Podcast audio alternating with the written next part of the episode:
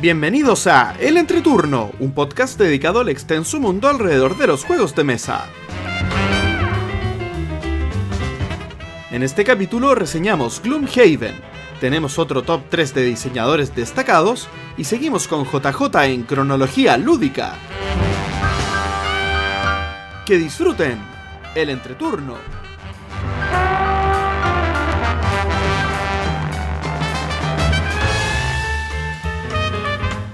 Hola, ¿qué tal amigos? Mi nombre es JP. Gloria. Y yo soy Axel. Y estamos comenzando el capítulo número 104 de El Entreturno. Estamos grabando el lunes primero de noviembre, el capítulo que saldrá el jueves 4 de noviembre. ¿Cómo están chicos? Bien, bien, bien. Acalorá. Todo bien. Ah, cierto que tú eres veranista. Yo, vera- veranista, full. Acá agradeciendo el teletrabajo. Y puedo trabajar con traje de baño. Aquí es cuando nosotros recordamos a los fundadores de Santiago y nos preguntamos ¿qué los impulsó a quedarse en esta inhóspita ciudad? Porque aparte fundaron Santiago en verano, entonces tenían ya toda la información que necesitaban para no hacerlo aquí. Ah, pero el cambio climático probablemente. Ah, Oye, espera, sí. pero recordemos una canción eh, muy típica chilena de como antigua, que como el pueblito se llama Las Condes.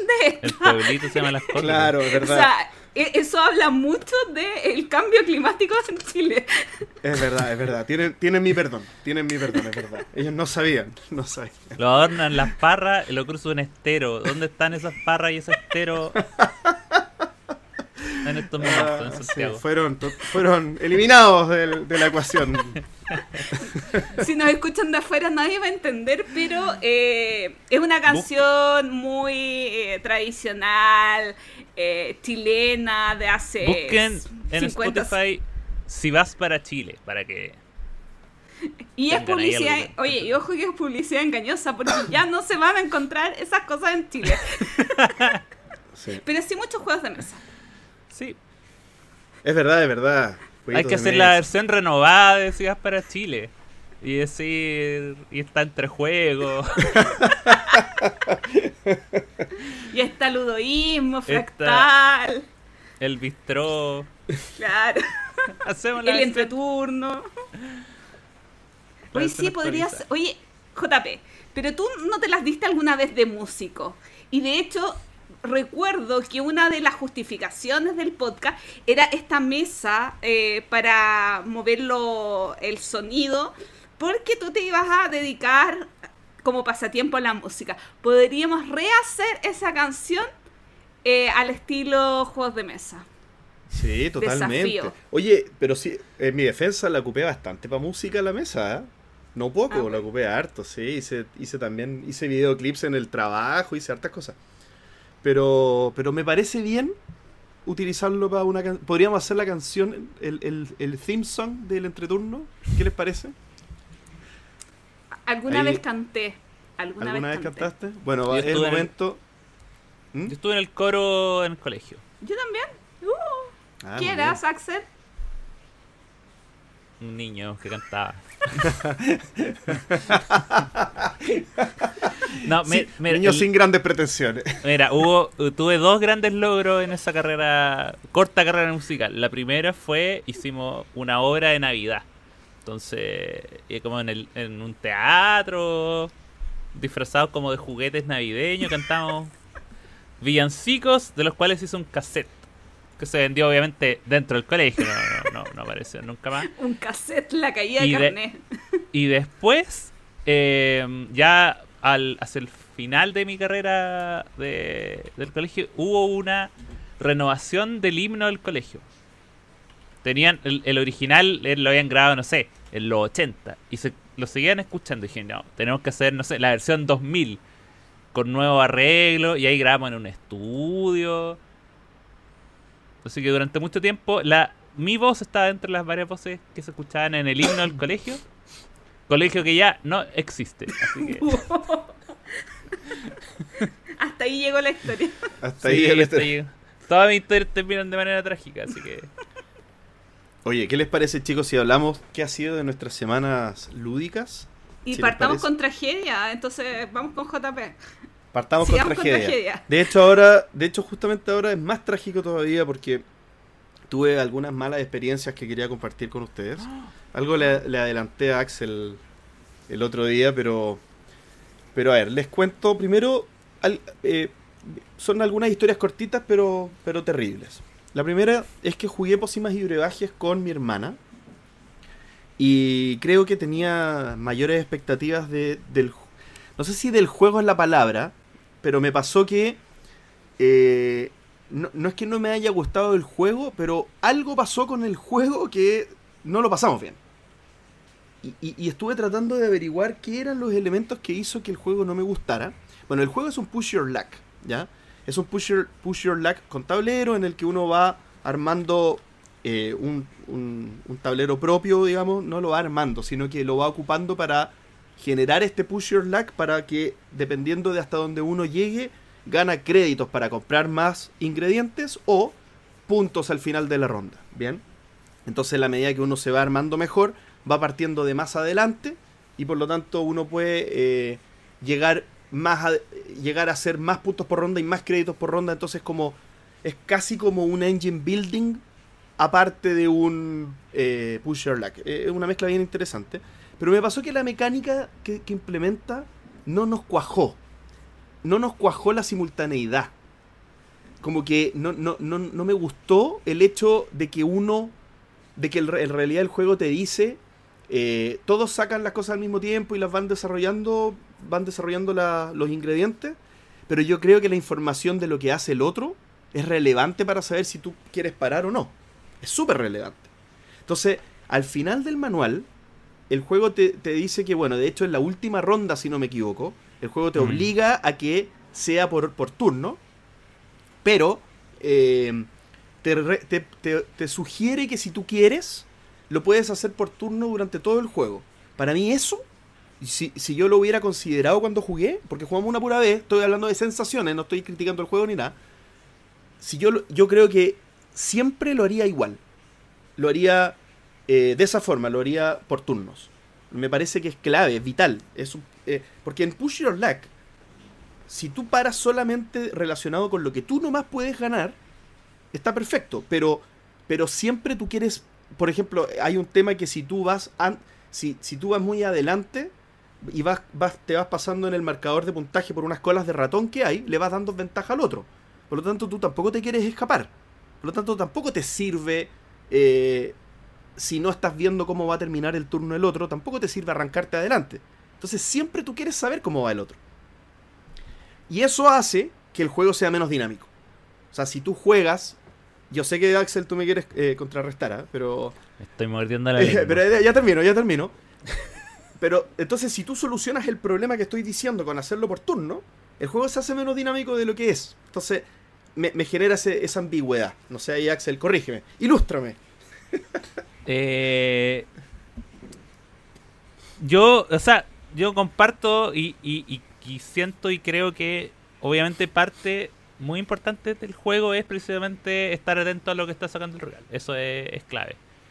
Eh, pero, pero eso no quita de que en el momento, en, la- en las rondas, que es de las, las primeras nueve rondas que son con esta de manera simultánea, uno también tiene que estar eh, pendiente de lo que está haciendo el, resto. Eh, y de eso muchas veces depende de si yo me, me freno o no en tal circunstancia.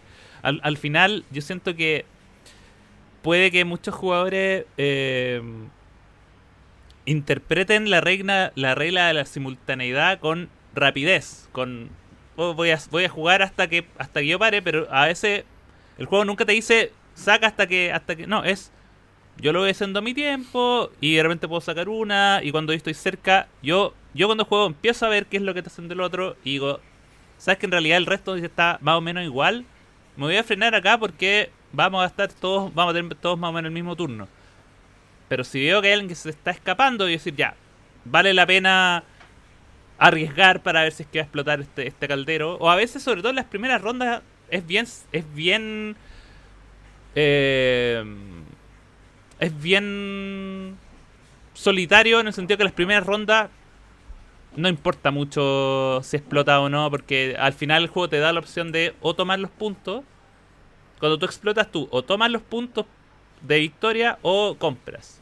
Y uno siempre va a comprar, porque en el fondo lo más importante en el juego al principio es tener mejores ingredientes para ir más adelante y como uno avanza tan poco al principio, los puntos de victoria que uno pierde son uno, dos, no más que eso.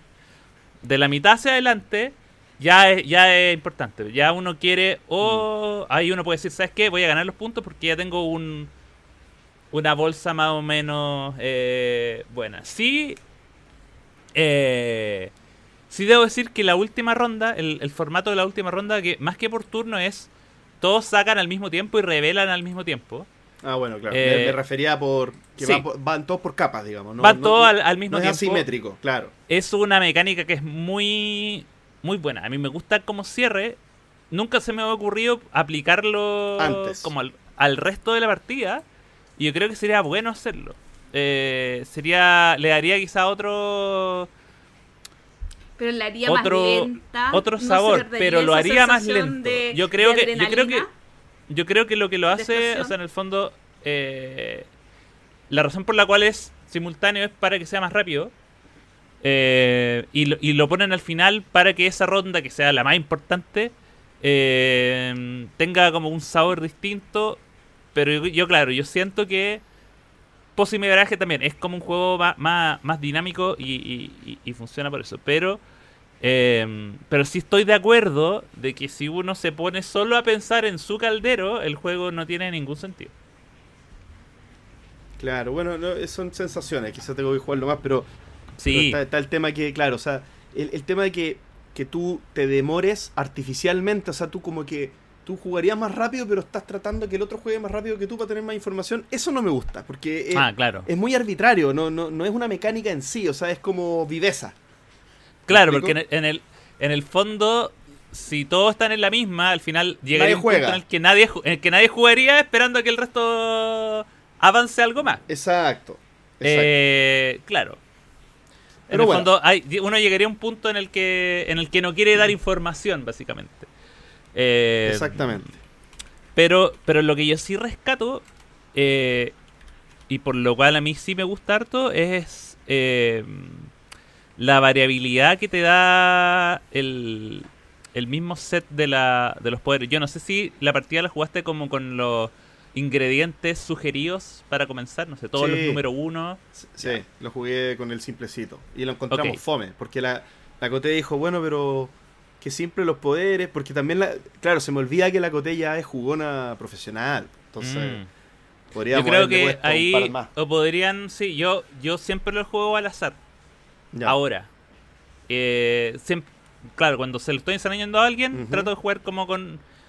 No sé si el 1-1-1, pero no sé, el 2-2-2, 3-3, como alguna de las que, de, que sé que están como armadas para que funcione. Pero la gracia es como que sacarla, uno al principio las lee, y ya, uno ya sabe el tiro, ya. Tengo que sacar tres rojas para que me, me funcione mejor con la amarilla. Y esa parte ahí es, es- es la buena.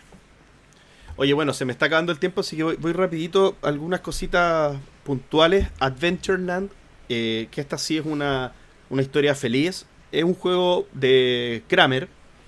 ¿De Kramer solamente? De, Kramer y Kisling. Eh, que cada vez que lo juego me gusta más, fíjate. Eh, es un juego bien simple, con un seteo muy rápido, una ejecución muy livianita. Lo jugué en el bistro aparte. Eh, y es un juego que siempre que lo juego me dan ganas de volver, de, de decir, oye, algún día lo vamos a sacar de nuevo. Así que está dentro de lo que a mí me gusta recomendar. Eh, salió, vamos a hablar en un ratito más, pero salió Gloomhaven digital, ya la versión 1.0. ¿Qué significa eso? Que se implementó la campaña, la misma campaña del juego grande, del juego que todos adoramos. Eh, se implementó tal cual en formato digital. Recordemos que Gloomhaven Digital tenía su propio sistema de juego con las mecánicas bien similares, pero la forma en la que uno jugaba los escenarios eran distintos a los que están implementados en el juego físico. Ahora se implementó la misma misma campaña en el juego digital, lo cual es una maravilla. También, también estuvimos explorando eso. Y para cerrar, contarles mi triste historia, que acá, un poco, no sé si para la reflexión o esto podría haber sido un minuto de también, eh, pero hice un- un- una junta con gente del trabajo donde yo busqué armar un grupo de, para poder jugar algo un poquitito más elaborado.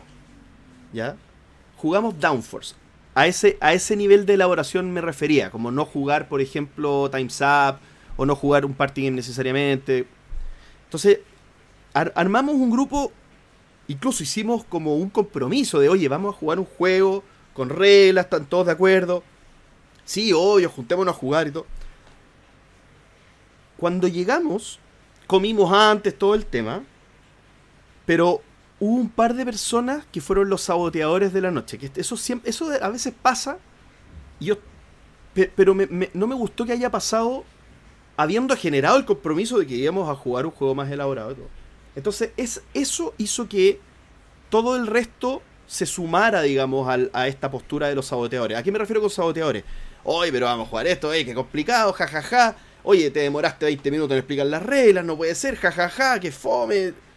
Y ahí se generó un, un... Ya todos empezaron a también agarrarse de eso y yo creo que no quisieron, les dio vergüenza, no tengo idea. Y, y- y no, y ya la voluntad por aprender a jugar, nadie la tuvo. Nadie la tuvo. Entonces, ya habíamos explicado y era como, bueno, yo, yo decía, oye, yo no, por mí no se preocupen, no juguemos. Hagamos otra cosa, sigamos tomando algo. No, no, no, si ya explicaste, juguemos. Y hubo que jugar sí o sí. Fue súper desagradable. Mala, mala experiencia. El juego terminó, les gané por paliza, porque aparte, claro, ni siquiera ganó mi auto. O sea, gané votando por el que era obvio que iba a ganar, pero era evidente que iba a ganar. O sea, nadie tampoco quiso aplicar estrategia, na- na- porque había mala voluntad. Y el juego terminó en desastre. O sea, ese, ese grupo murió. O sea, ese grupo debut y despedida. Es imposible que nos volvamos a, ju- a juntar. Porque JP, arruinaste un maravilloso minuto de, creo. O sea, Bueno. creo que esto, no, me- creo que esto tenemos que tratarlo un día porque eh, eh, es, o sea, yo, yo me cuestiono a ellos cómo, cómo son como personas. O sea, no, en, Yo en ese otras momento, situaciones- créeme que en lo o- pensé. O sea, en otras situaciones de vida, o sea, como, como cómo se comportan, porque, porque terrible mala onda, o sea, como, no, Sí. yo, o sea, no, no, no hubiera tenido la calma que tuviste tú. Claro, bueno, son compañeros de trabajo aparte, entonces tengo que verlos todos los días. Y, a- y aparte que, que, claro, eh, una persona, esto es como un mogul, un mogul de los juegos de mesa, eh, un no jugón, ¿Mm? no cacha, no, no, no entiende que es un regalo preparar una noche de juegos. Porque hay que leerse de nuevo un manual, hay que ver, elegir el juego, hay que ver, oye, ¿quién va a jugar? ¿Cuántos son? Ya, puta, este, voy a preparar la mejor experiencia posible para ellos, ¿cierto? Y, y eso, obvio que no se valora, y yo tampoco me siento mal por eso, ¿ah? porque yo entiendo que no se valore. El punto es que una cosa es que no se valore y otra cosa es que se sabotee. O sea, es completamente... Y, y- y yo, yo me sentí mal, o sea, de, de verdad era e- esas noches que tú decís, ¿qué hora es? ¿Cuándo termina esto? Porque ya yo me... Aparte me quería ir a dormir, o sea, aparte tenía sueño, entonces... No. ¿Y era pésimo. dueño de casa o era en otro lugar? Fue en el bistró. Ah, ya. Fue en el bistró. Claro, y aparte tiraban bromas de, oye, el bistró más o menos no va, jajaja. Bueno, sí, obvio que eran bromas. obvio que eran bromas, pero, pero ya llega un momento en que la ironía empieza a, pe- a pesar distinto. Porque, porque ya una sobre otra. Entonces, yo realmente lo pasé horrible. Y lo quería compartir porque me parece que, que, que yo creo que hay cosas que uno por mucho que le intente dar la vuelta, no tienen, no tienen vuelta. O sea, ahí uno, yo, yo debí quizá haber su, eh, supuesto, previsto que, que el grupo, aunque se hubiera comprometido, no era. No sé, hay, hay cosas de sentido común, un poquito de educación, que, que creo que no, se, no siempre se tienen. Y no y, y a, a mí ayer me pasó algo, nada que ver con juegos de mesa, pero como que interpreto, eh, tras- traslado de esto. A las 11 de la noche hubo una fiesta de Halloween, pero eh, en el patio de mi ed- edificio, a las 11 de la noche comenzaron a reventar los globos. 11 de la noche. Hay cosas de sentido común, de, respeto. de, de respeto. o de sea, el respeto de si te invitan a un lugar, tratar de no ser mala onda, o sea, no, no comportarse mal con, con el dueño de casa. O sea, como.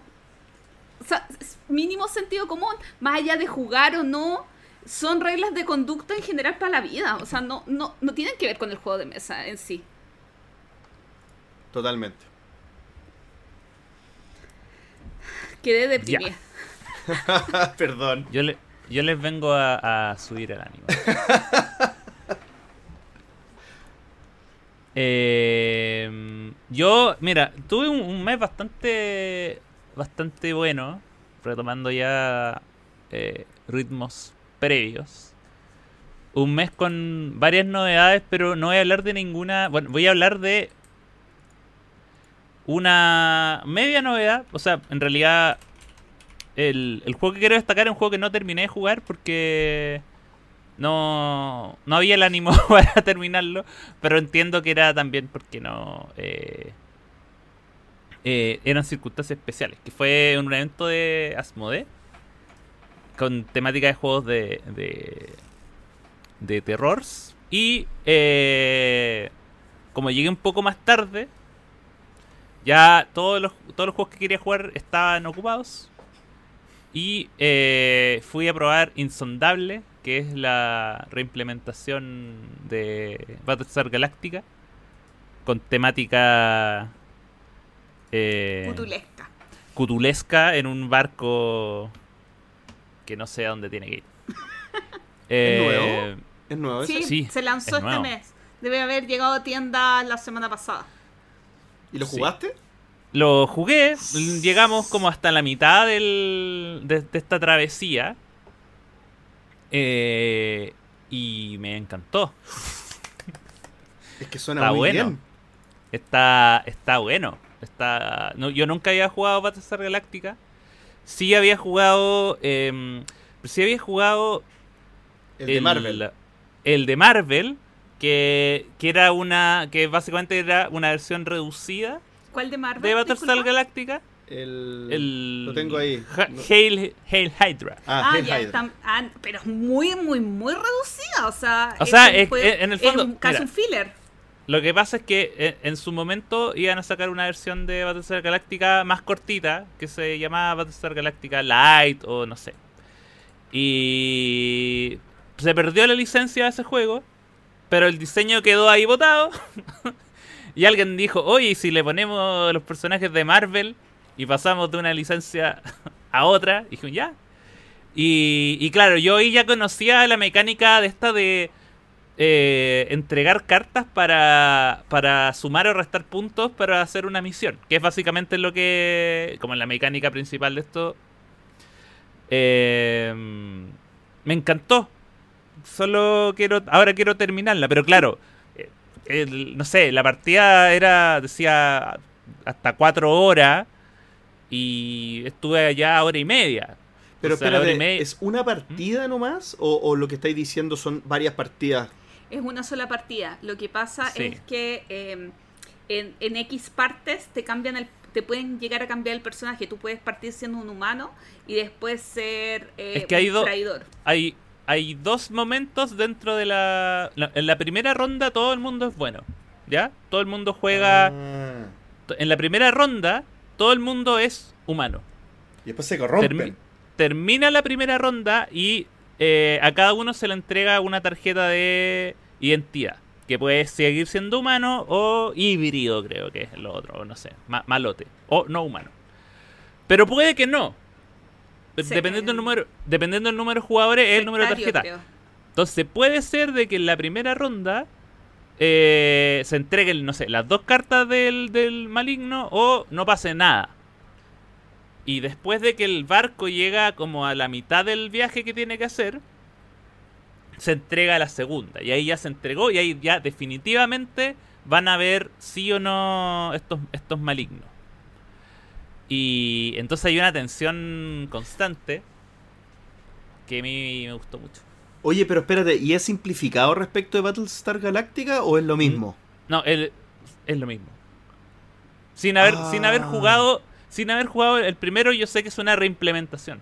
Sí. Por lo ¿Y tanto, por, qué no lo, ¿Y por qué no lo aligeraron un poco? Porque era porque es un juego que hasta el día de hoy es muy popular, Galáctica. Mm. Entonces, eh, yo creo que no, no. Quizás podrían vender más si fuera más ligero, pero ya tiene a un, ya tiene Un una fama importante. Entonces, quizás por ahí vieron que no era necesario y probablemente después hagan algo más ligero. Está bien. bueno, y, y le pusieron dos cosas muy populares. La primera es, Tulu. bueno, la, la temática de Tulu y la segunda es miniatura. Ah, sí. Vienen con estos, eh, hay como unos monstruos que son las criaturas del abismo que atacan al barco y que son chiquititos unos monos, pero eh, son conducidos por mamá monstruo y papá monstruo, se llaman así. y, y esos son unos, unos, unos monstruones, así, unas mini bien bonitas que la gente que pinta cosas va a estar muy agradecida, va a tener harta pintura para gastar. Eh, por eso, a, a mí ¿Y me cómo se matan? Hay ¿De una acción. Con cañones. Tienes dos acciones, que es como. O tres acciones por turno. Y una es como eliminar monstruos y tienes que lanzar un dado y si sale más de cierto número. Bueno, te puede equipar ítems. Eh, hay un montón de elementos. Pero, como digo, no alcanzamos a terminar la partida. Está bien. Había. Alcanzó a salir un, un traidor que quería rebelarse y. y, eh, bueno, y eso es lo otro. Que uno puede rebelarse como traidor en cualquier momento. Y. eh, y ahí pierdes tu turno tradicional, pero empiezas a hacer acciones más, más malignas. Ya. Eso es el juego que no terminé, pero igual me gustó. Y. em, no voy a hablar de las novedades porque quizá Gloria las va, las va a tocar. Me estoy adelantando. Pero eh, sí jugué dos juegos viejos que nunca había jugado y que me, me siento avergonzado por no haber jugado. Pero saldé la deuda. Sa- salí el DICOM del, del mesa. El primero es eh, Shoten Totem. Qué grande. Que gran, grandísimo juego. Increíble. Muy bueno. Hemos hablado muchas veces ya de, de Shoten Totem, pero yo lo había mirado como bien así como... ah. Pero la verdad es que... Es que es súper tenso. Eh, yo creo que es un juego como que en los primeros... quizá en el primer turno da lo mismo donde uno ponga una carta, pero después te das cuenta de que uno avanza cinco turnos más y ¿por qué puse ahí eso acá? y es muy de decir, oye, el, partí con una escala, partí con el 3 y el 4 de un color en la mano, agu- lo aguanto, espero el 2 y, el- y- y de repente ves que el 5 morado lo jugó el de al frente, entonces te queda solo el 2 y tú dices, chuta, y lo tendré en la mano. Sí. Es una es, es un juego que uno juega con su con la mente, con las probabilidades de que el otro la tenga, de que si me va a salir eh, es terrible. Eh, especulación, el juego de mesa. Sí, es, una espe- es especular todo el rato. eh, y claro, y, también, bueno, el, el- el tema de la. Bueno, me la voy a jugar acá por, por el por el trío. O, no sé, de repente tirar una carta. El blufeo de tirar un 9. Porque el, el otro tiró. Estaba haciendo un, un tiro 2-8. Porque sabes que va para el trío. Y tú tiráis un 9. Sin tener nada más. Solo para asustar. Solo para que gastes la carta y tú te vayas a otro lado. ¡Ay, sí, es tan bueno! Es muy bueno. Es muy bueno Shoten Totem. Y fue muy bueno también porque jugué como tres partidas. Y la primera fui destrozado, así humillado. Y la segunda humillé. Entonces me sentí hubo, eh, eh, de vuelta y vuelta. Y el otro juego que nunca había jugado en mi vida y que pude jugar gracias a Halloween es Patchwork. Nunca No lo- había jugado Patchwork. Nunca había jugado Patchwork. Jugué Nova Luna antes de Patchwork. Wow. O sea, sí, porque yo recuerdo como en, en tu top de V. Rosenberg que dijiste, para mí Cottage Garden, Indian Summer y, Sí. y, eh, se me olvidó uno, eh, son los tomos como el mismo, me gustan mucho, Pero no había jugado el, el primigenio. El, el, el original, pues el papi. El papi. Y, y la jugué la versión de Halloween. Que en vez de botones tiene ojos. eh, nada, simpático. O sea, de ahí entiendo todo. me, gust- me gustó como una como una eh, un ejercicio de arqueología jugona. Eh, sí, claro, probablemente me gustaría más tener la versión normal, pero a caballo regalado, no sé, puede mirar los dientes. Si llegó. si llegó nomás dije, ya, juguemos Patchwork. Y. Entretenido. Lo recomiendo a toda la gente que quiere jugar como un jugador. Y. eh, claro, tam- también tiene esa. Yo sí creo que es como un juego que. Por ejemplo, yo no. no como. Quizá por haber jugado el resto. Me fue muy fácil jugarlo. Como ya haber, haber jugado los, los posteriores antes. Como que ya sabía qué cosas no hacer. Y. Entonces me preocupé mucho de llenar muchos espacios para que no me quitaran puntos al final. me preocupé mucho más de eso. Y por suerte hice el 7x7, fue nada, nada del otro mundo. Pero claro, eh, mi contraparte, por el contrario, yo corría con esa ventaja, no pensó en lo mismo y quedó con puntaje negativo. ¿Tú, tú me dijiste, tú habías dicho que Banquete de Odín te gustaba o no? Que no lo había jugado. Yo no lo he jugado, No lo has jugado. Ah, nunca Ok. en mi vida, pero... pero Never in your life. Y, y nada, de hecho, bueno, tengo varios juegos nuevos que están ahí. Todos con los Zetas, así que para el próximo, el- la próxima edición voy a voy a sí o sí traer novedades porque Oye, novedades. un especial de los Zetas podía ser. especial de los Zetas, sí, los Zetas ya místicas. Oye, yo hice demasiadas cosas. Algo que, que compartimos los tres. eh, y a- al iniciar un poquito el mes fue que fuimos al bistró a la inauguración de la nueva carta.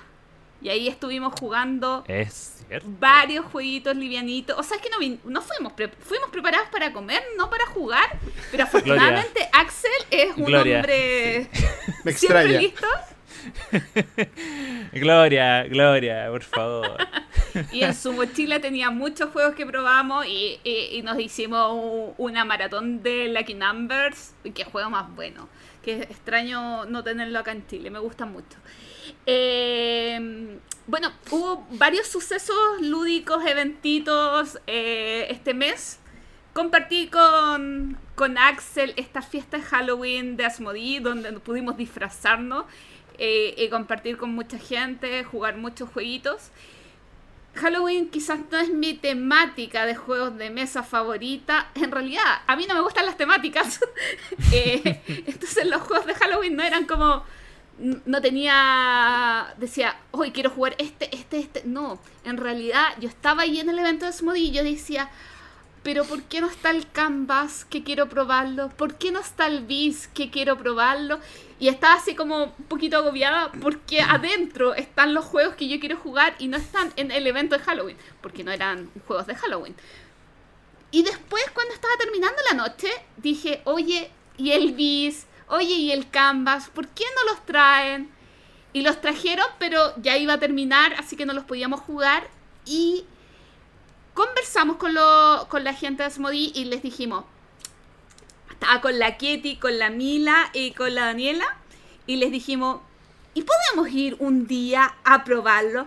Así que el miércoles siguiente fuimos a la oficina de Asmodee y jugamos una partida de Bis, este juego de abejitas, hermoso. Hermosas. Eh, y muchísimo más complicado de lo que yo me imaginaba porque eh, eh, tiene que ver mucho con la capacidad de visualizar los movimientos. Porque dependiendo del lugar donde apunte tu abejita, son la cantidad de movimientos que tú puedes hacer obligatoriamente, por ejemplo, dos o cinco, eh, para ir recolectando miel para cumplir unas misiones que te dan puntos de victoria. Néctar, néctar. Néctar. Producen, entre de- las abejas producen miel, pero recolectan néctar. Muchas Muy gracias, temático. Axel. Sí. Eh, eh, necesito otra partida del juego porque eh, cuesta verlo. A mí me costó mucho ver es, es- esa, esa, ese movimiento. Y es como, ay, quiero jugarlo de nuevo. Es como, como no puedo decir si lo amé o no, no lo odié, pero no puedo decir si lo amé, necesito volverlo a jugar. Y el otro que quería probar muchísimo era Canvas, pero retrocedemos en el tiempo.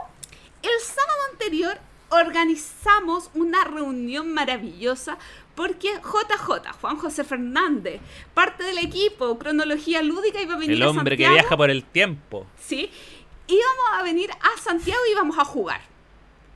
Y JJ nunca llegó. y afortunadamente íbamos a jugar cuatro, así que estuvimos toda la tarde esperando JJ mientras jugamos otros juegos.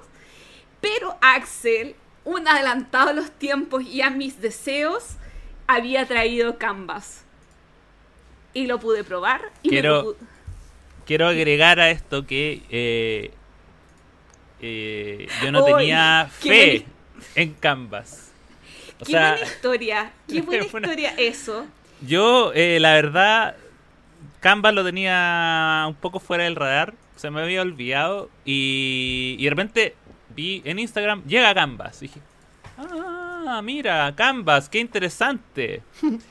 y, y estábamos justo ese día del, de Halloween hablando con Gloria y, y, Gloria me dice, oye, pero si tú odiabas Canvas. Y yo, no, ¿cómo voy a odiar un juego que nunca he probado? Y, y Gloria tenía evidencia en su teléfono. yo ahí diciendo, ah, Canvas, ¿qué? Sobrevalorado. Una temática. Así, em, como para qué, como porque tiene una temática muy Century. Y dije, para esos juegos Century, sí, en realidad lo mismo. Pero ese día lo vi, lo vi enfrente, en la materialidad misma. Y al otro día fui a comprarlo. Expliquemos un poquito la materialidad. Bueno, eh, en Canvas tú puedes hacer dos acciones. Robar una carta, que son cartas transparentes, que en la parte superior tiene un dibujo y en la parte inferior unos iconos. ¿Y cómo robas las cartas? En el sistema Century de la primera gratis y las otras tienes que ir pagando eh, una fichita. Y puedes tener hasta cinco cartas en la mano y, y, la otra acción que tú puedes hacer es armar un cuadro. Y los cuadros los armas sola y exclusivamente con tres cartas, eh, mezclando tres cartas. Y, vas a recibir eh, algunos premios por determinadas condiciones que tengan las cartas. Y esos premios, después de que generes tres cuadros, se van a transformar en puntos de victoria. El juego es sencillísimo, pero tiene una producción alucinante con esas cartas transparentes. Es muy liviano. Como, ojo con las expectativas. No es un mm. juego que quizás jugaría 10 veces, pero es un juego que cualquier persona te va a aceptar y va a disfrutar. No dos veces seguidas probablemente, no dos veces en la misma semana, pero es muy, muy, muy agradable. Es un buen filler. Sí. Es un filler. Es un filler que tiene un, grado de producción eh, muy distinto al resto. De hecho, de hecho, me di cuenta que, eh, bueno, tiene este tema de la de que la la portada no tiene su nombre, sino que es como una, un, un cuadro que de hecho se puede colgar, pero eh, en el plástico del... Yo dije, ¿cómo se va a vender un juego que en la portada no tiene el nombre? En el plástico del, de Canvas viene un sticker que dice Canvas. Entonces cuando uno agarra el plástico y como toda la gente normal toma el plástico y lo tira a la basura, ese plástico desaparece y te queda como la pura portada del, del, del juego limpia. Dice, ah, ya. Pero esa es la forma en la cual tú puedes ir a la tienda y va a haber algo que dice Canvas. Porque está en un sticker sobre el plástico. Y después eso se bota. Eh, porque los plásticos se botan.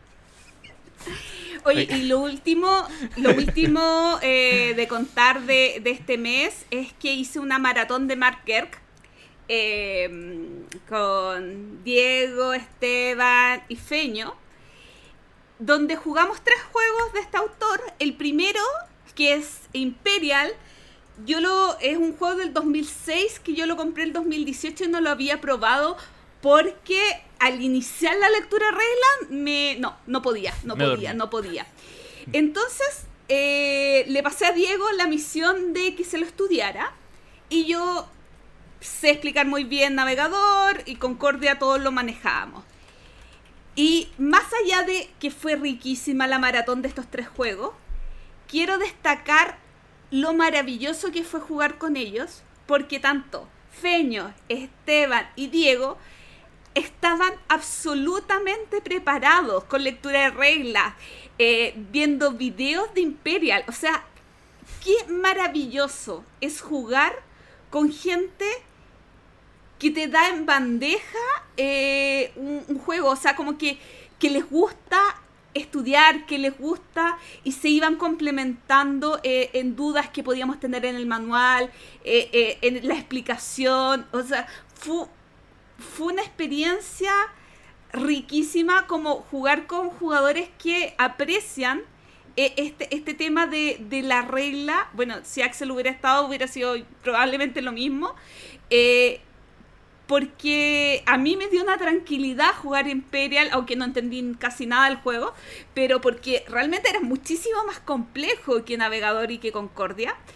Eh, pero fue una experiencia muy, muy, muy buena. Y, bueno, y, hablar un poquito de Imperial, para los que conocen Navegador y para los que conocen Concordia, es un juego con mecánica rondel, pero tiene una curiosidad. Y, hay, diferentes naciones y, se trata de, ganar, eh, en cierto modo, territorio en el, mapa, pero un, poquito grave de confrontación, pero cada jugador no maneja un color, no maneja una, misión, una, una nación, sino que tienes como pseudo acciones de una nación. Entonces el que tiene más acciones es el que controla la, eh, la nación y cada nación tiene un turno. Entonces, si yo, por ejemplo, yo partí mm. con, eh, eh, con dos naciones controlando, a la mitad del juego perdí el... No, a un cuarto del juego perdí el control de Alemania y lo tuvo otro jugador. Entonces, otro jugador jugaba con Alemania y con el dinero que tenía Alemania y, y con la expansión que tenía Alemania y después otro jugador tu, controló Alemania. Entonces, te cambia muchísimo la perspectiva como de un juego tradicional, como de lo que uno está acostumbrado, de que cada jugador tiene su turno. No, cada nación tiene su turno y el que controla esa nación, en una etapa del juego, Feño controló tres naciones, si no me equivoco. Sí, Feño controló tres naciones, por lo tanto jugaba tres turnos. O sea, esa, esa ronda fue eterna. No, ¿sabes qué? Feño estuvo, tuvo muy poco. Nunca me di cuenta que Feño tuvo AP. Para ah. nada. Así como el mito de Feño con AP no, no existió ese día. El mito. ¿En serio? Se reivindicó. Sí, absolutamente. Eh, pero es súper curioso. Eh, se nos hizo larguísima la partida, es verdad. No sé si conociendo el juego sería más corta, pero eh, fue una maratón riquísima y me está encantando esto de tener maratones por autor. Eh, y eso, eso quería decir. Feliz.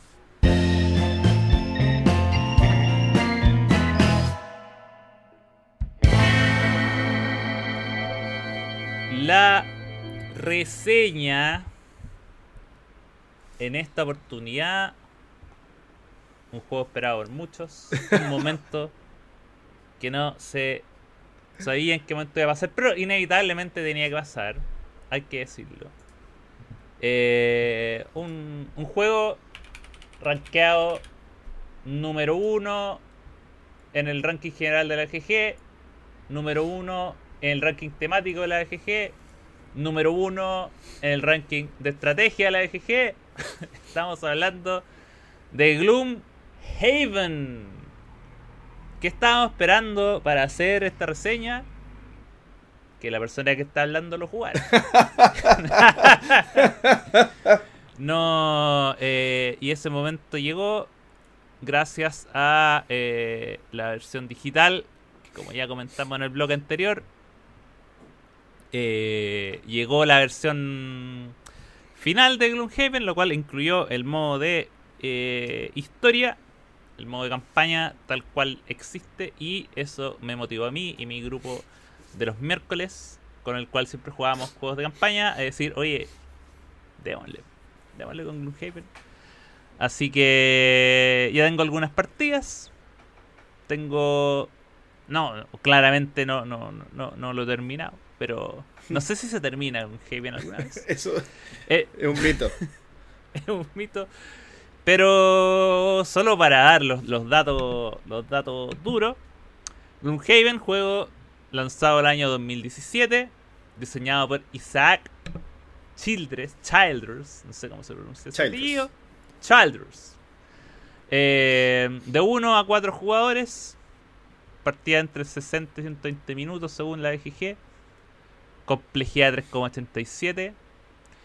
Eh, y, y eso, ¿qué, qué, qué- qué más podemos, qué más se puede decir que no se haya hecho de Gloomhaven? Bueno, hoy es el momento, ya vamos a hablar a cabalidad de este juego. Perfecto, perfecto. Así que, Oye, ¿les parece si vamos hablando... eh, bueno, es un, es un dungeon crawler, ¿cierto? Pero para que sea el número uno tiene que tener algo, algo distinto. Partamos hablando por las mecánicas, ¿ya? ¿Qué, qué, qué- qué les parecen las mecánicas? Si quieren, yo, yo puedo comentar algo de las mecánicas que me parece bien particular y que me gusta bastante, que es el tema de el sistema de rondel, entre comillas, que tiene cada, cada jugador, eh, porque esto es un, eh, es un juego que no tiene dados, o sea, sí, no tiene dados, eh, y tú vas jugando tus acciones por un sistema de cartas en el que tienes que jugar dos cartas. Las cartas tienen siempre una mitad de arriba una mitad de abajo, y tú seleccionas de una de las cartas la parte de arriba de otra de las cartas de la, parte de abajo. Vas usando todas tus cartas hasta que se terminen, ¿cierto? Y cuando se terminan tus cartas, ya tienes, están todas en, el, en, el, en, el, en la pila de descartes, tienes que hacer un descanso. Puede ser largo, puede ser corto, que tiene ciertas diferencias. Y te devuelve las cartas a la mano, salvo una de ellas. Entonces es un rondel con- con una vida. Con una vida útil, digamos. Es un rondel con, que se va. que tiene como una fuga. Y cuando. Y, si llega a pasar que tú le das vuelta a tu mazo. eh, todas las veces. eh, tantas veces que te quedas sin cartas para poder seguir jugando. Terminas ex- eh, exhausto. Entonces mueres de alguna manera. O quedas fuera de, de la ronda. Entonces tú tienes que hacer durar tus cartas. ¿Por qué digo hacer durar? Porque tú puedes en determinado momento cuando juegas tu carta en vez de que se vaya al descarte que se vaya que se queme por completo no por completo no la rompes pero pero se quema por esa por ese juego. Por lo tanto tu rondel queda más cortito todavía y da menos y da se demora menos en dar una vuelta. Entonces quemar una carta al principio del juego es que tu rondel se achica y se acorta la vida útil en ese juego. Entonces ahí está como esa y aquí les pregunto si les gusta esa mecánica de, qué les parece ese sistema Creo que es una buena mecánica porque te, te da la sensación de, de- de encierro, al final, de, de limitancia en el tiempo, porque eh, en este tipo de juego es importante eh, ajustar la dificultad de cierta manera. Y no solamente va a ser con los monstruos, eh, tiene que ver también con que te sientas, sientas esa sensación de presión a la hora de optimizar cada una de las jugadas y hacerlo óptimo, porque si no, eh, te van a matar. o sea, eh, y porque cuando tú hablabas y me hacías recordar cómo se jugaba, claro, yo pensaba, eh, en cierto modo, eh, es un sistema parecido al, al rondel que no tiene de, de Concordia. Eh, y, y, y- hilando a lo que hablaba de Marker. Mm. Pero claro, eh, en Concordia tú vas agregando cartas a tu mazo, en cambio Claro. acá, para realizar una acción más potenciada, vas eliminando cartas de tu mazo. Entonces, es al revés eh, eh, hace mucho más crudo el tema de optimizar la jugada perfecta en el momento perfecto. Porque también no puedes volver a comprar cartas de ataque, por ejemplo. Entonces tienes que ver cuándo es el mejor momento para atacar y de qué manera. Sí, yo, yo en, en- cuando estaba aprendiendo a jugar el Gloomhaven a través del, sistema de, tutorial que trae la versión digital, porque bueno, a todo esto yo solo he experimentado Gloomhaven a través de la versión digital. Eh, yo en un momento dije, oye, qué interesante esto de elegir dos cartas y hacer la acción de arriba de una y la de abajo de la otra. Eh, dije, me pareció, aparte del, de- del tema de la iniciativa, que, que tiene que ver más que nada con, con cómo se preparan los turnos. Eh, la- las cartas aparte incluyen este número que eh, indica qué tan temprano vas a jugar con respecto no solo a tus rivales, sino que también a, la- a los enemigos que están dentro del juego. Eh, pero yo creo que el manejo del, del quemado de cartas es para mí lo que le da la carne y lo que le da la sustancia y la presión constante a Gloomhaven. Porque hay muchas formas de quemar cartas. Esto es como. Es como. En los cooperativos, no sé, en Pandemic, como hay muchas formas de perder, acá hay muchas formas de quemar cartas. Y siempre está la tentación de hacerte quemar una carta con la consecuencia de que tu vida dentro del juego va a, ser reducida. O sea, uno, uno sí o sí, por obligación, tiene que quemar una carta cuando se te acaba el mazo. Pero también puedes quemar una carta cuando te hacen daño para no tomar ese daño en tus puntos de vida. Eh, o en el peor de los casos, si no quieres quemar ninguna de tu mano, puedes quemar dos de tu, de tus descarte. Que es una decisión que hasta ahora yo no, por suerte no he tenido que tomar, pero eventualmente voy a tener que hacerlo. Y es como ya voy a tener que gastar dos cartas para siempre. Terrible. Que eso es básicamente perder un turno.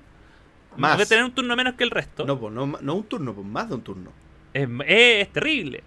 Eh, y también está el tema de las cartas que tienen una habilidad que es grosera y que uno dice, ya, esta habilidad con esto la juego y de repente uno no se da cuenta que abajo tiene ese icono de la carta quemándose y dice, chuta. Ya, ¿cuándo, ¿cuándo utilizo esta habilidad? ¿Cuándo vale la pena quemar esta carta? Eh, hay cartas que uno dice, ya, esta la voy a quemar porque eh, da lo mismo perderlo. Y, em, y otras que uno, ya, la, necesito quemar por su habilidad. Y ahí también está esa acción. ¿Cuándo tomo esa decisión? Eh, y- e incluso en la parte de cuando uno. Cuando la, la diferencia entre el descanso corto y descanso largo, que es para re- renovar el mazo, también tiene que ver con qué quemo. Porque el descanso corto es. Se quema una carta al azar. Y tú puedes pegarte un daño para renovar ese, esa carta. Y el descanso largo es. Bueno, voy último, pero yo quemo la carta que yo quiera. Que uno puede decir, ya, es lo óptimo, pero vas último y es lo único que vas a hacer ese turno. Te, te premia el juego también dándote puntos de vida. Entonces, para mí, el quemado de carta es, es lo que hace que, este, que esta mecánica funcione, porque en el fondo uno está permanentemente pensando en el, en el riesgo, en el costo, en qué gano, qué pierdo.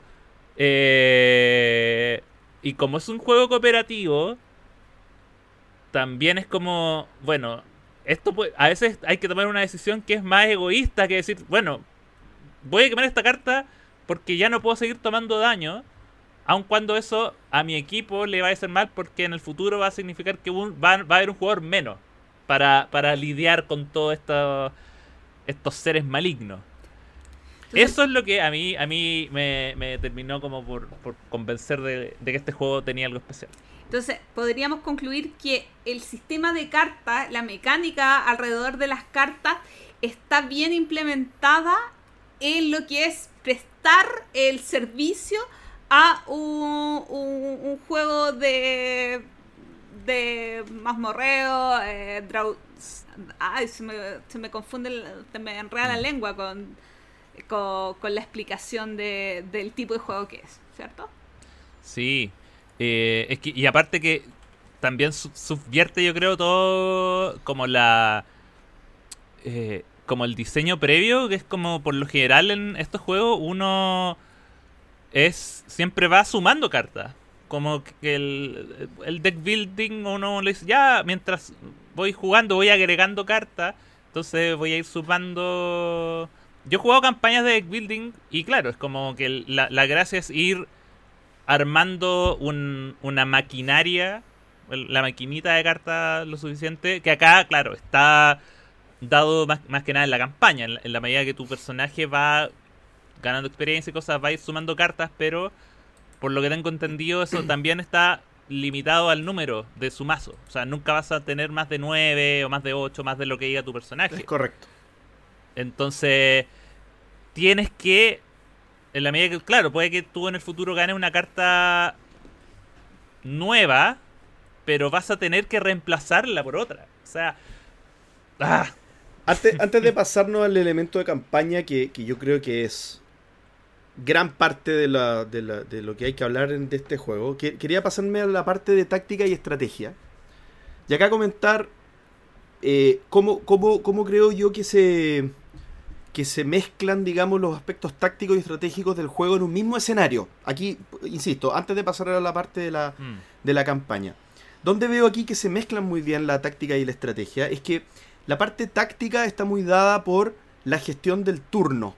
Y la gestión del turno, eh, mencionó algo eh, Axel brevemente, el tema de la eh, del sistema de iniciativa. El sistema de iniciativa tiene mucho que ver con la táctica porque va a decir lo más importante es en qué orden se mueven todos los personajes, tanto jugadores como no jugadores. Bien, entonces esto se va a revelar al principio de cada una de las rondas y uno va a poder más o menos planificar no qué carta ocupar porque la carta ya está escogida, pero sí cómo ejecutar las cartas y cómo vamos a coordinar el uso de las cartas que ya están escogidas, dado lo que sabemos que van a ser los monstruos.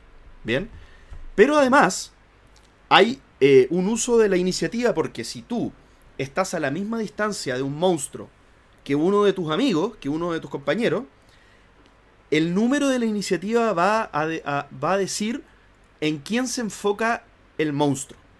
Por lo tanto, una persona que sea más tanque, digamos, que esté más predispuesta a recibir más daño que el otro, o que en ese turno sea conveniente que, porque tiene más vida, reciba él el daño y no el amigo, va a tender a escoger una carta más rápida que la otra, para que la iniciativa diga que los monstruos le peguen a él. Por lo tanto, la gestión táctica, como un dungeon crawler de computador, digamos, está muy bien representada por eso. Como, oye, tan- tanquearé yo porque tengo esta posibilidad de jugar esta carta.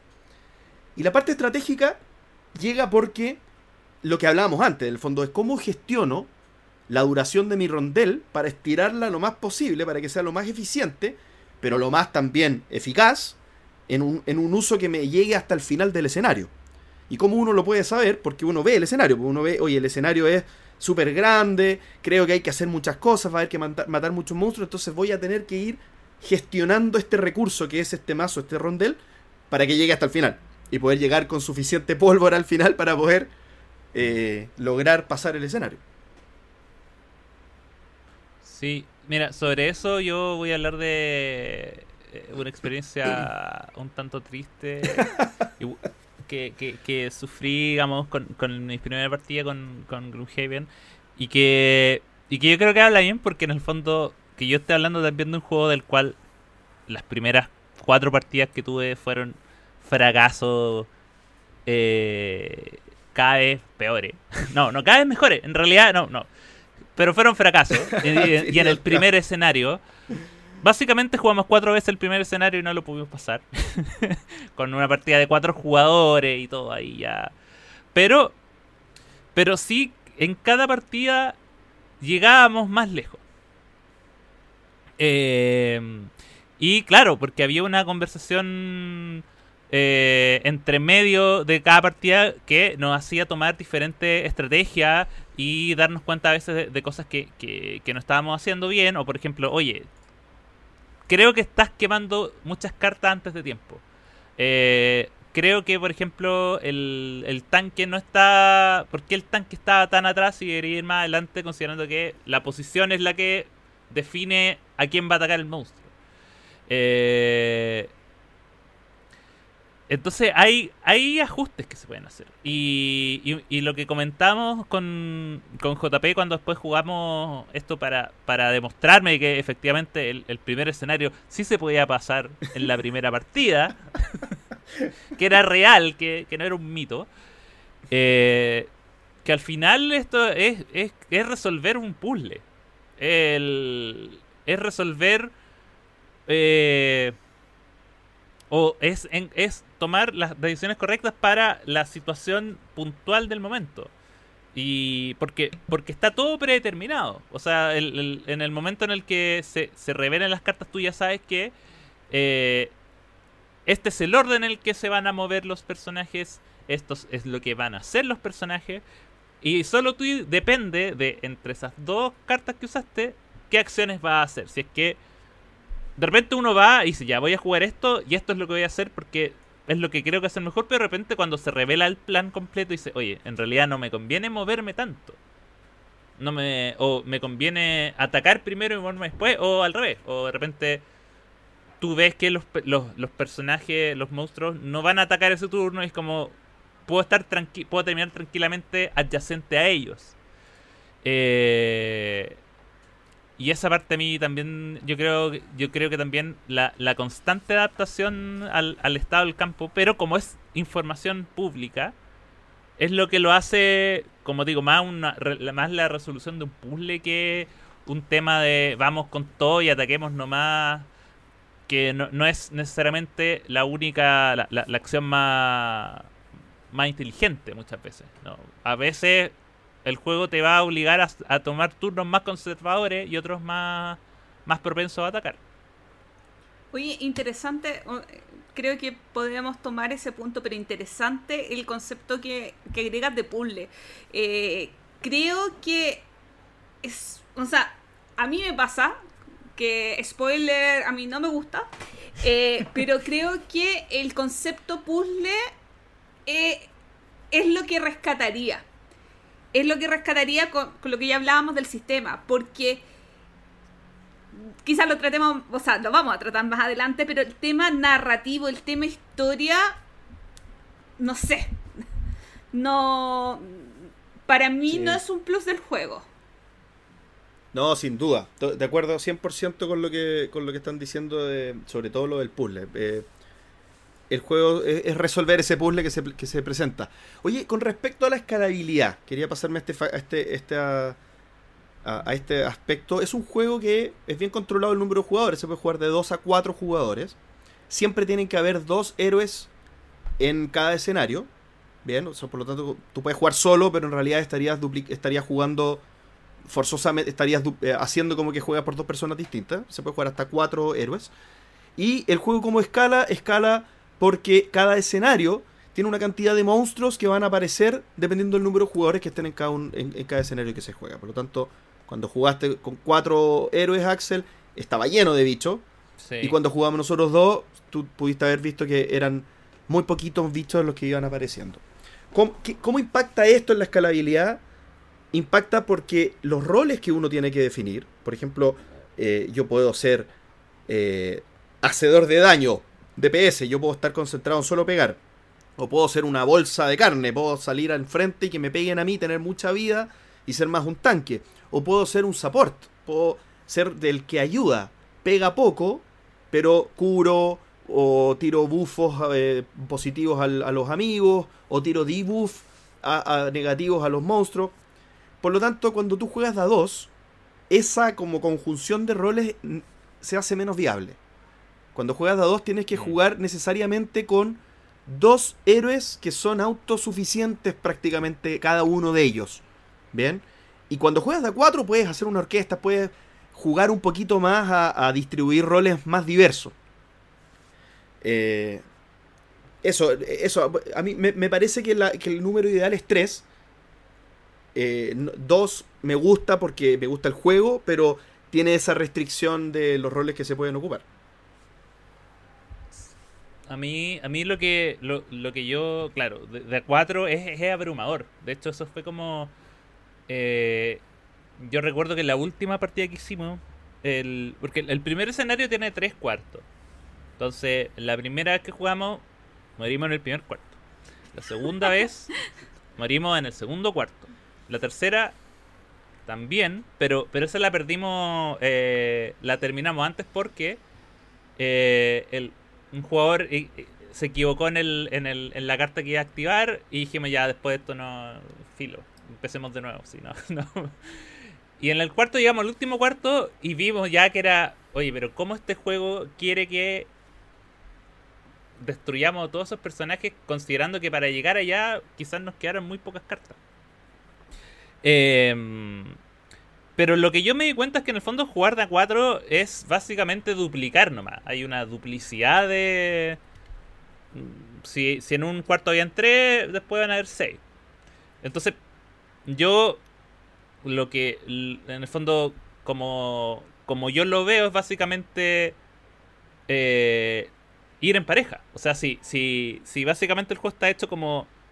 Y como jugamos con JP de A2, es como... Y hicimos una dupla que, que se complementaba. Yo recuerdo que eh, em, JP eh, se preocupaba de, de colocar estado a los personajes que, que hacían que tuvieran, no estuvieran confundidos o envenenados. Y yo de repente iba y me tiraba unos ataques a lo bestia y, entre, y ahí nos llevamos. Entonces yo creo en el fondo que la, la- manera como de enfrentarlo de la mejor manera es aplicar esto pero en, pero en dos. O sea, si juegas de cuatro es armar dos parejas. Y tratar de... eh, con la con la salvedad de que esas parejas son dinámicas. En el fondo uno va diciendo ya, en medio de la partida, ahora yo voy a ir por acá, aprovechando que tú hiciste esto. Es manejar un poco eso. Pero, pero yo siento, la impresión que me dio es que... Y, y, y por qué el juego también te esfuerza un poco a, a- a que sean dos, es que está hecho para esta, esta dualidad de, de, de, de roles. Y, y entonces si tú juegas de a 4, en el fondo tienes que pensar como en binario. En decir, ya, yo voy por esta mitad, yo voy por esta otra mitad, pero no es algo estático, sino que en el fondo de repente... por- bueno, el mismo juego también te va a decir, en- puede que un jugador se canse antes que, que el resto, vaya a quedar con 3 y ese orden va a tener que cambiar. Entonces, a mí me gusta esa parte como de, la de la escabilidad está bien hecho porque no, no dejas de jugar lo mismo. La campaña que habías comentado, Axel, es un elemento esencial de este juego. Un juego que tiene noventa y tantos escenarios. Por lo tanto, está pensado para sacarle provecho a lo largo del tiempo. Y esto se hace mediante un sistema de jubilaciones. ¿Qué significa esto? Significa que cuando tú partes, partes con seis eh, personajes posibles de ser elegidos. Cada personaje cuando tú lo eliges tiene una, una misión de vida, que es una misión que se cumple eh, a lo largo del tiempo, jugando varios escenarios, por ejemplo, matar 20 bichos de cierta categoría o hacer ciertas cosas. Cuando se cumple esa, esa, esa condición, tú jubilas a tu mono y lo tienes que guardar y te puedes hacer uno nuevo, pero puedes, te puede salir por esa jubilación la opción de abrir una cajita nueva de los otros 11 personajes elegibles en el juego. Por lo tanto, tú no solamente vas subiendo de nivel con el personaje que estás jugando, sino que cuando llega el, nu- el- el momento de tu jubilación, puedes explorar el juego abriendo otro personaje distinto que tiene otras habilidades, otra, otra forma de jugar. ¿Y esos parten en nivel 1? Tú partes, puedes partir en cualquier nivel, desde el nivel de prosperidad en el que vaya Gloomhaven, que es algo que va avanzando por la campaña hacia abajo. Ya, si sí, la- porque, si- por- porque claro, pensaba, me imagino que la dificultad de los retos en al- el escenario 50 debería ser más complejo que en el escenario 1, aunque sea ligeramente más complejo. Pero, eh, claro, porque si partes de, se jubila justo o se jubilan dos al mismo tiempo, podías desbalancear un poquito el tema de dificultad del juego, ¿no? Sí, pero no, porque hay una, el balance se hace, el juego lo ajusta. Primero por lo que te digo, que tú puedes seleccionar el nivel eh, al mismo nivel de prosperidad de Gloomhaven, entonces ahí como que te equiparas al grupo como venía. Y segundo que el nivel de dificultad del escenario se calcula en- con base en, las, en, lo- en la suma de niveles de la party que va a jugar. Ok. Entonces, si por ejemplo eres- somos nivel 3, 1 y 2, se suma 3 más 1, 4 más 2, 6, partido por 2, 3. Nivel 3 es el escenario. Bien. Y bueno, la- lo de la campaña me parece que hay poco que mencionar porque creo que es el aspecto que Gloria y Axel menos conocen, pues se han jugado pocas veces, ¿no? Sí, igual alcancé como, como a, a ver una unos pequeños eh, eh, atisbos de lo que se venía y me gusta el tema... Claro, creo que subí un par de niveles y saqué unos perks y con eso gané cartas, pero también la, la posibilidad de cambiar el, la parte que yo considero más controversial del juego, que no sé cómo se llama. No sé si tiene un nombre. ¿Cómo se llama el los modificadores cuando uno ataca? Eh, mo- no sé, modificadores. Modificadores. Eh, mazo de ataca. modificadores. Es como el dado que uno tira. Claro, eh, el, el- está, eh, hay, es un sistema que al momento de atacar y em, uno roba una carta. Por lo que tengo entendido son cartas en la versión real, ¿cierto? Sí, Sí. sí, sí. Entonces, y eso te puede decir si tu ataque se le suma daño, se le resta daño, que igual, o el peor casos, incluso se le puede anular y quedar en cero. Pero lo bueno es que, lo, lo bueno y malo es que eso también lo hacen los enemigos. Entonces, em, que yo creo que eso en el fondo, por un lado, viene como a. Por un lado, siento que está hecho como para asimilar un poco la, estrategia como de un juego de rol.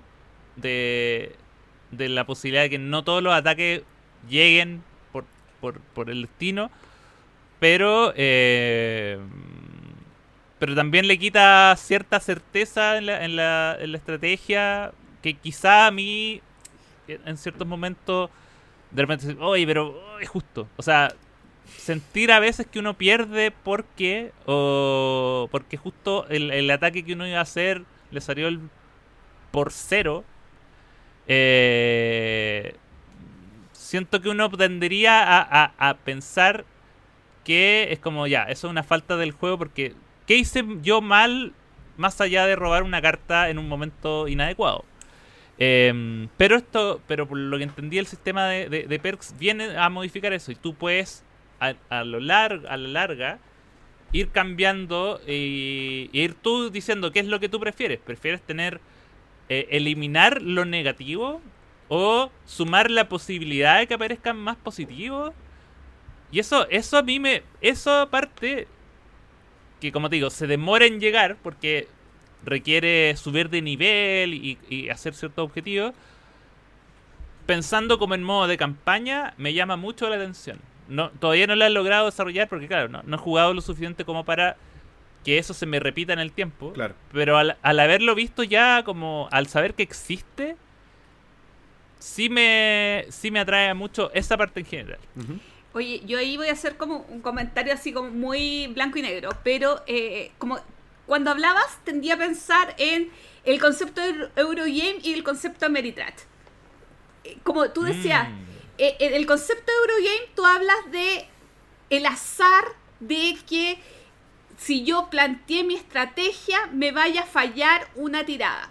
Y por una tirada o una carta, da lo mismo. Pero, y en el concepto Ameritrash de la suerte, de la, eh, del concepto épico también, que está muy, muy ligado a los juegos de rol. O sea, de- es fracasé rotundamente. Hoy fue un éxito increíble. Por más que el, eh, el personaje tenga una experiencia, sepa usar su arma, etcétera, etcétera, esa, ese azar le da narratividad a la historia.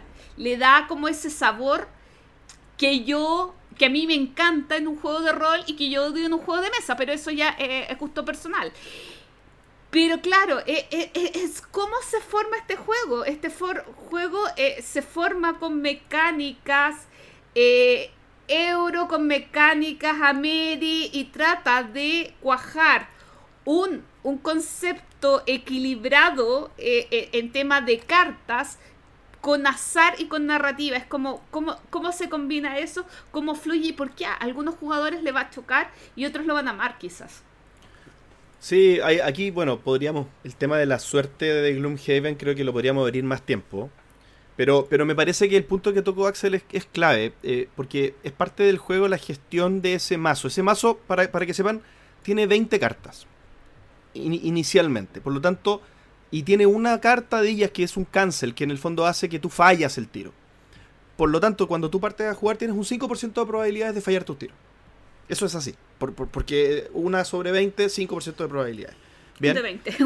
Un- es un de 20, es un 1, es un 1 crítico, es como un 1 natural, ¿cierto?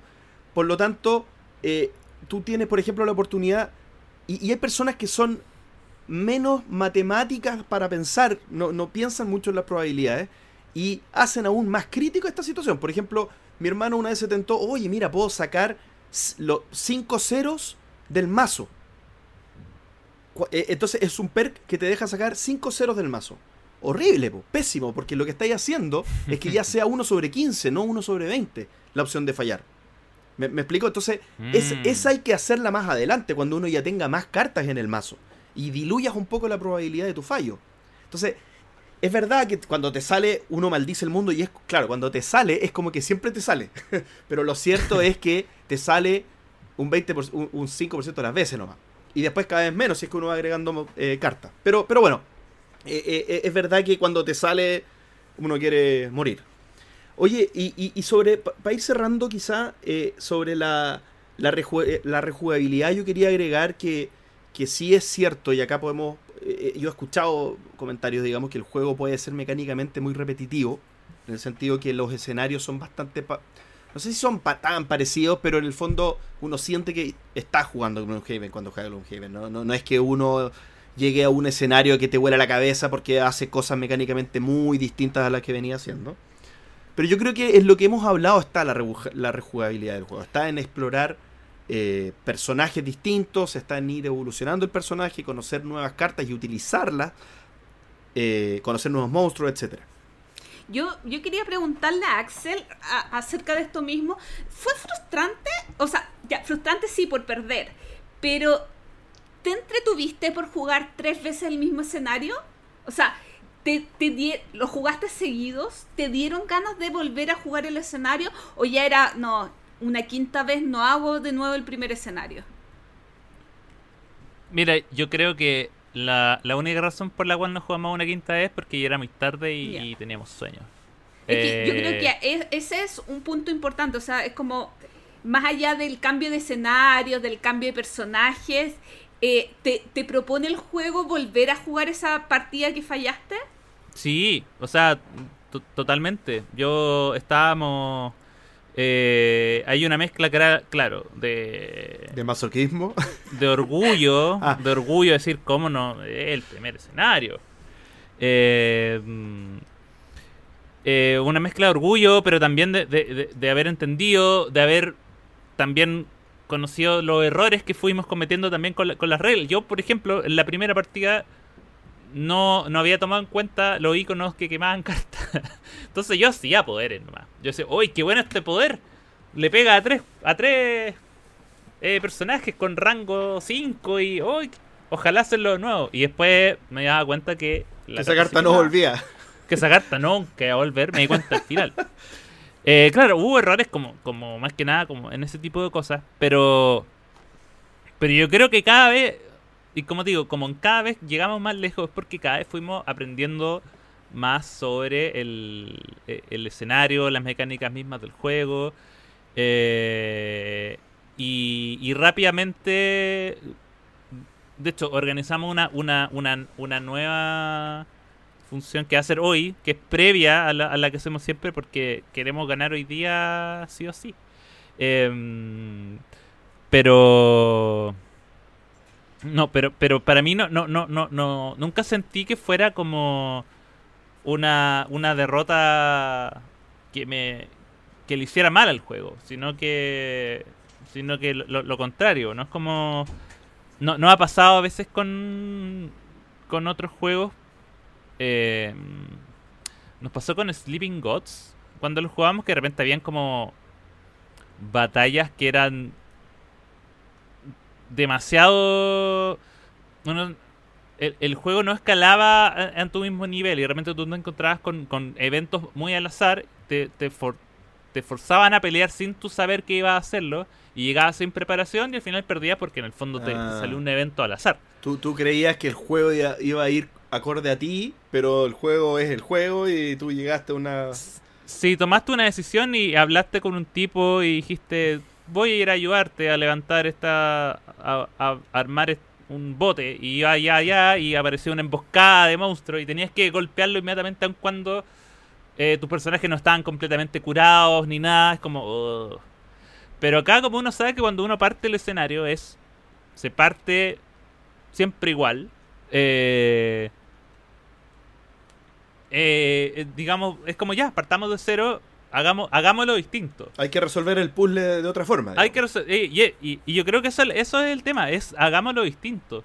Porque yo, eh, nadie pensó, nadie termina pensando que juguemos igual y veamos cómo nos va ahora. No, es cambiemos la estrategia, cambiemos nuestro enfoque, no cambiemos nuestro enfoque. Una cosa que, que ahora que, no- que aprendí con JP, eh, cada vez uno descubre cosas ridículas, pero no sabía que uno podía cambiar el orden de los personajes al, al comenzar. Y yo lo, yo lo encontraba súper raro, pero ¿por qué el tanque tiene que partir atrás? Yo pensaba que era como un CT. No, y ahora sé que lo voy a poder tirar más adelante y va a poder tanquear desde el primer turno.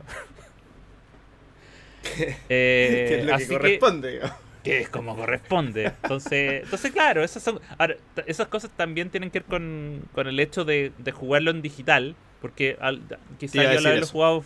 Al haberlo jugado físico es como. ¿Dónde va el personaje? Donde tú quieras. Ok, y lo pongo ahí. Eh, Claro. Yo creo que también tiene que ver un poco con, con, con mi acercamiento más al digital. eh, que también con JP no ocurrió.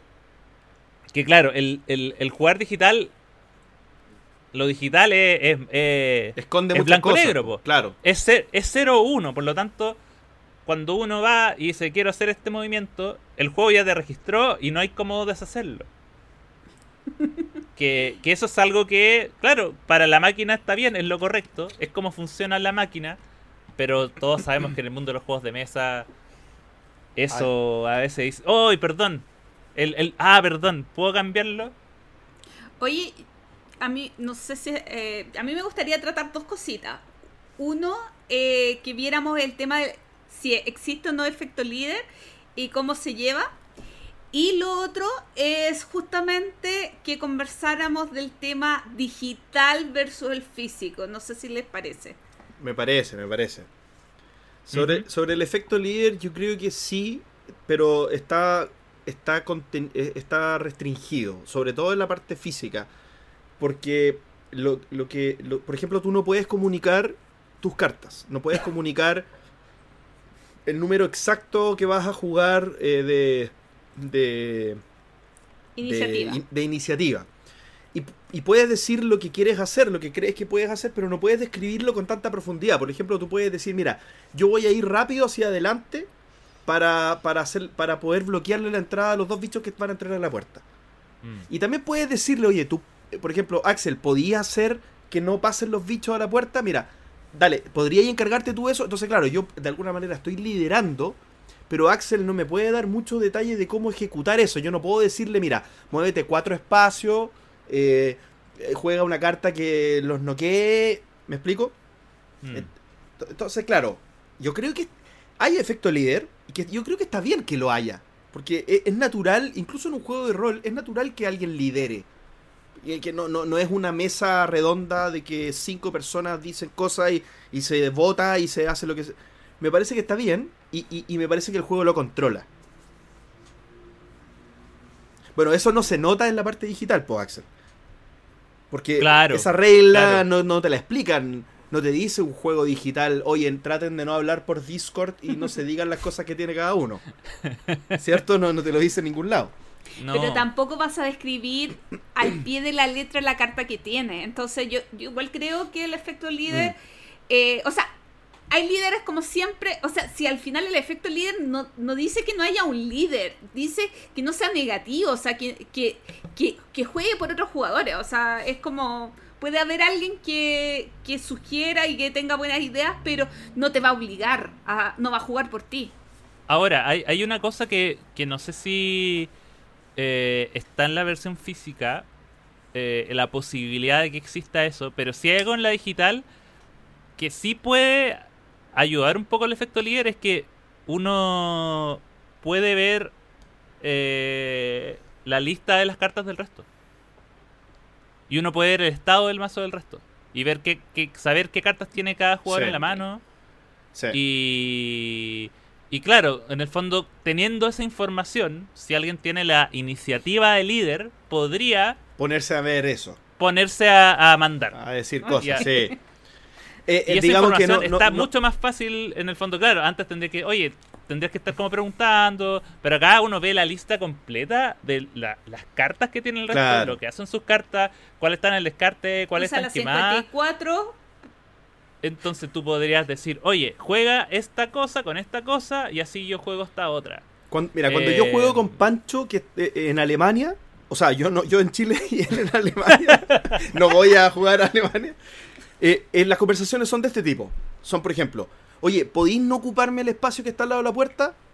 Puta, espera, a ver, déjame ver. Mm, sí, sí puedo, ya, ese déjamelo a mí. Eh, dos, eh, ¿puedes estunear al grande que viene entrando por la puerta de la derecha? Sí, pero sería lo único que quería. Pues, porfa, ¿podí? Sí, ya, listo. Como que hacemos ese tipo de negociaciones entre nosotros. Como, Mm. la mínima información, pero que te da lo que tú necesitas saber para que tu turno sea más, efic- más eficiente digamos, o más efectivo. Y sobre el tema de digital o físico, yo quería decir una cosa que me parece súper potente, y es que haberlo jugado en físico me, me gen- me- me da, yo creo, una ventaja como del descifrado de este puzzle. Por ejemplo, me eh, Axel, yo no sé si tú sabías que eran 20 cartas las del modificador, las de los modificadores. Mm, No, no. Eso es súper importante porque eso te dice las probabilidades que va a tener tu, tu- tu turno de fallo o éxito. Sí. Bien, Eh, por ejemplo, las cartas de monstruos son 8. Las cartas de, de lo que hace un monstruo. Y hay algunas cartas que son generalmente las más poderosas, por ejemplo, porque esas son cartas, me refiero, si el monstruo decide, por ejemplo, moverse 2 y pegar 4, o si decide eh, invocar un esqueleto, o si decide hacer ciertas cosas, son 8 alternativas cada monstruo. Y hay algunas de ellas que, que- que cuando aparecen, se, se- se baraja todas las cartas que han salido y se vuelve a armar el, el- el mazo, por lo tanto te podrían volver a salir. Saber eso es importante. Porque te- tú más o menos sabes qué, qué te puede ir apareciendo y qué no. Ya, pero Sí. por ejemplo. Ah, perdón. No, eh, es que- y lo otro que... eh, la- yo creo que también la otra ventaja, y que fue algo que quizás también nos pasó al de descubrir el juego como digital, que uno tiende a pensar de que a veces uno está jugando un videojuego. Y a veces las cosas operan más en lógica de juego, por ejemplo. eh, que la prioridad de ataque de los monstruos nos pasó que o había un monstruo que eh, había un personaje que tenía estaba a punto de morir y al lado había un personaje que tenía más más eh, Y no sabía qué hacer para que le pegara al de más No. vida. eh, no y el per- el monstruo fue y atacó al de más vida en una mo- habiendo tenido el rango y el ataque para atacar al otro algo que en un videojuego hubiese sido al contrario porque la inteligencia artificial le hubiese dicho ataca al que está a punto de morir pero atacó al, al que tenía la prioridad por la posición en el tablero entonces cuando uno entra al, al, Eso es al maravilloso. juego. Cuando uno entra desde la lógica como digital, uno, uno tiende a pensar de que los personajes se mueven con... Uno está acostumbrado a que los, los enemigos se muevan pensando en cómo uno atacaría, pero en realidad lo hacen con... eh, con una lógica y una programación claro. pre- predeterminada.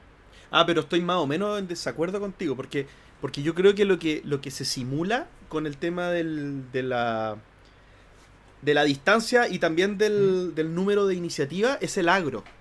Es el agro que podría generar en WoW, por ejemplo. ¿Qué es el agro? El Ujú. agro es el nivel de amenaza que tiene un bicho del juego para que decida a quién le pega. Y los tanques, por ejemplo, lo que tienen eh, en un juego de RPG, lo que tienen es habilidades de generación de agro. O sea, aumentar la amenaza en el bicho para qué? Para que le peguen a él. Y el agro se genera como tirando una carta más rápida. Eso genera agro, eso hace que le- Mm. los bichos le quieran pegar a él. Independiente de que haya uno a punto de morir que está al lado. Yo quiero de digital físico tratar algunos temas importantes. El, uno es el seteo, que sabes que no, no, no lo considero tan, tan relevante, pero el mantenimiento del juego físico versus el online eh, creo que le resta muchísimo al juego físico. O sea, que cada monstruo tenga su mazo, tanto para armarlo en la mesa, sino también para Todo. setearlo. Eh, que, ay, y este monstruo está así, oye, y este monstruo está así. Eh, considero que, que le quita, o sea, complica mucho el juego físico. No sé qué otra, qué otra cosa. eh, No, concuerdo, concuerdo y de, y de hecho, Gloria, eh, nosotros con Pancho y, y de- desde que descubrimos una aplicación que se llama Gloomhaven Helper, nunca más hicimos el mantenimiento físico, nunca más. Y, ahí hace todo eso que tú estás diciendo, lo hace una aplicación que está muy bien implementada. Saca las Sí, cartas de los monstruos, saca la...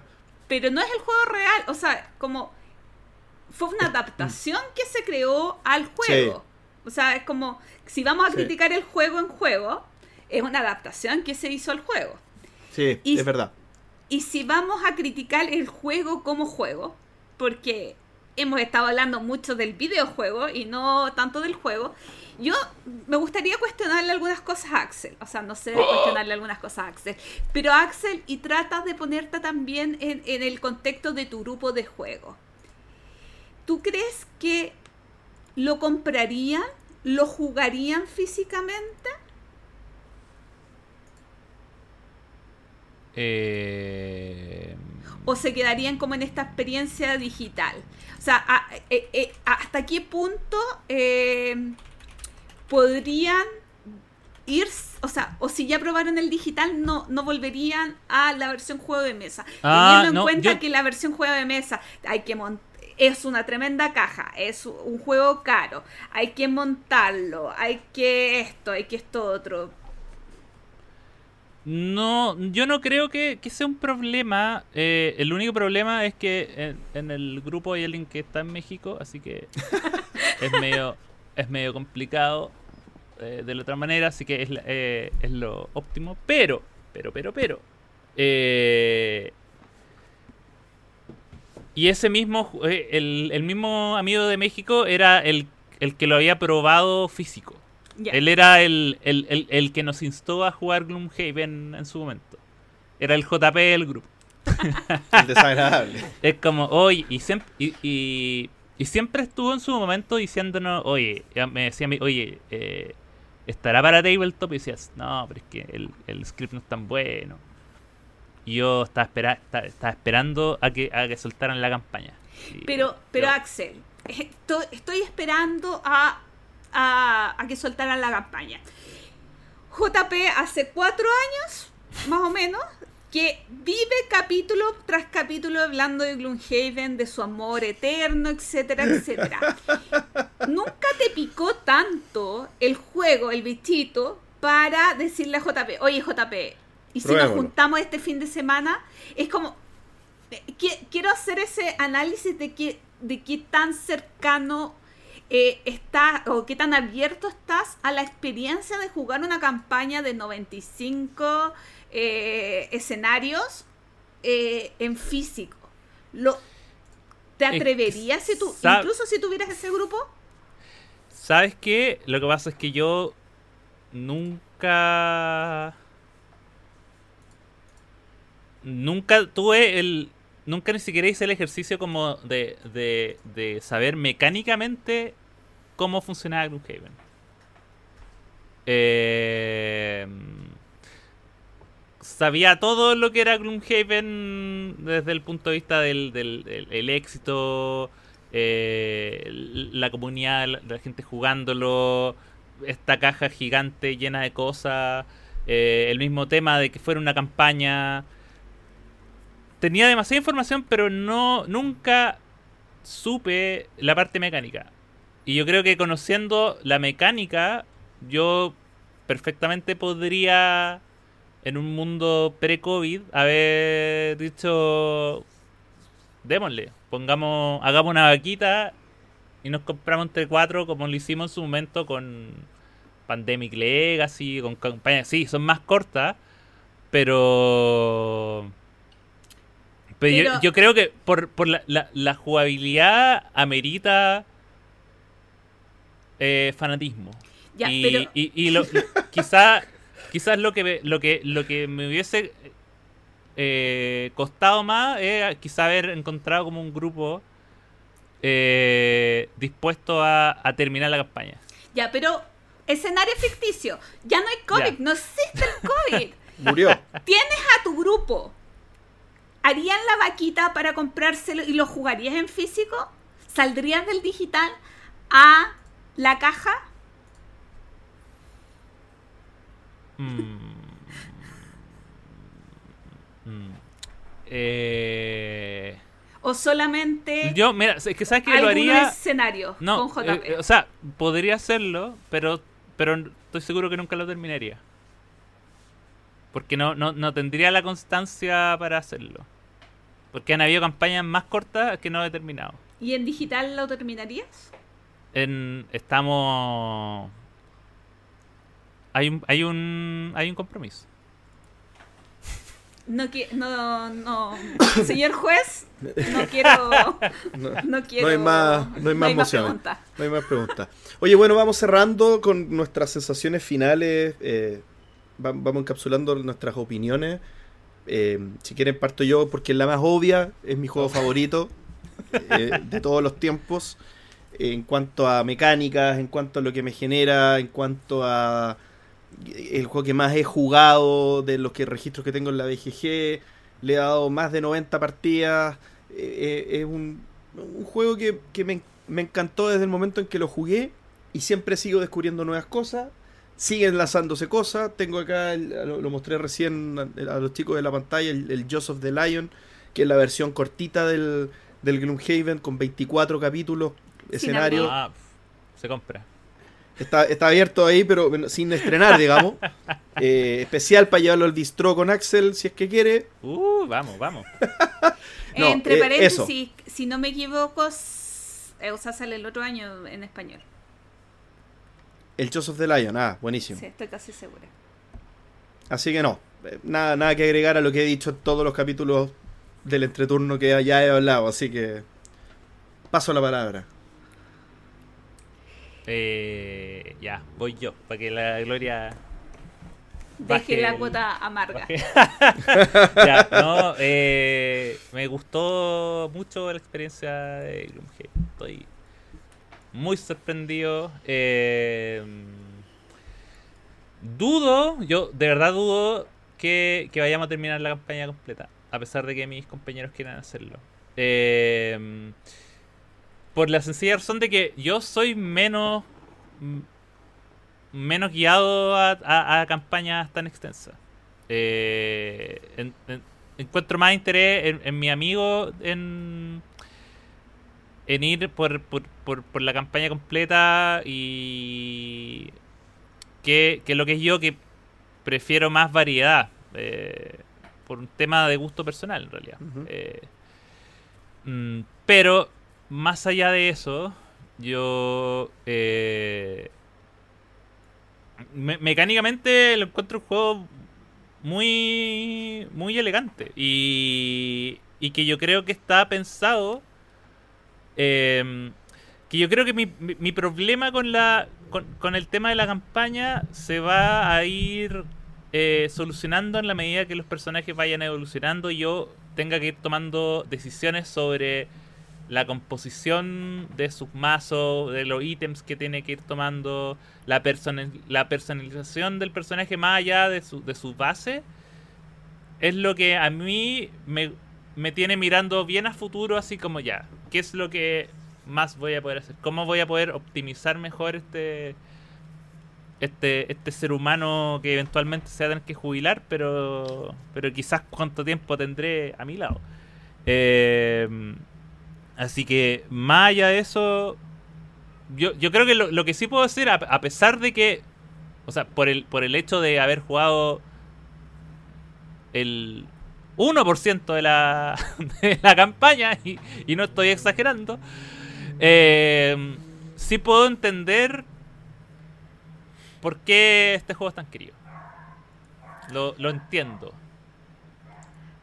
El futuro, el tiempo me irá a decir si finalmente termino junto a ese a, a ese grupo o si finalmente o si solo lo entiendo. Pero por ahora pero por ahora lo entiendo y no, no, no, no puedo burlarme de, de- de-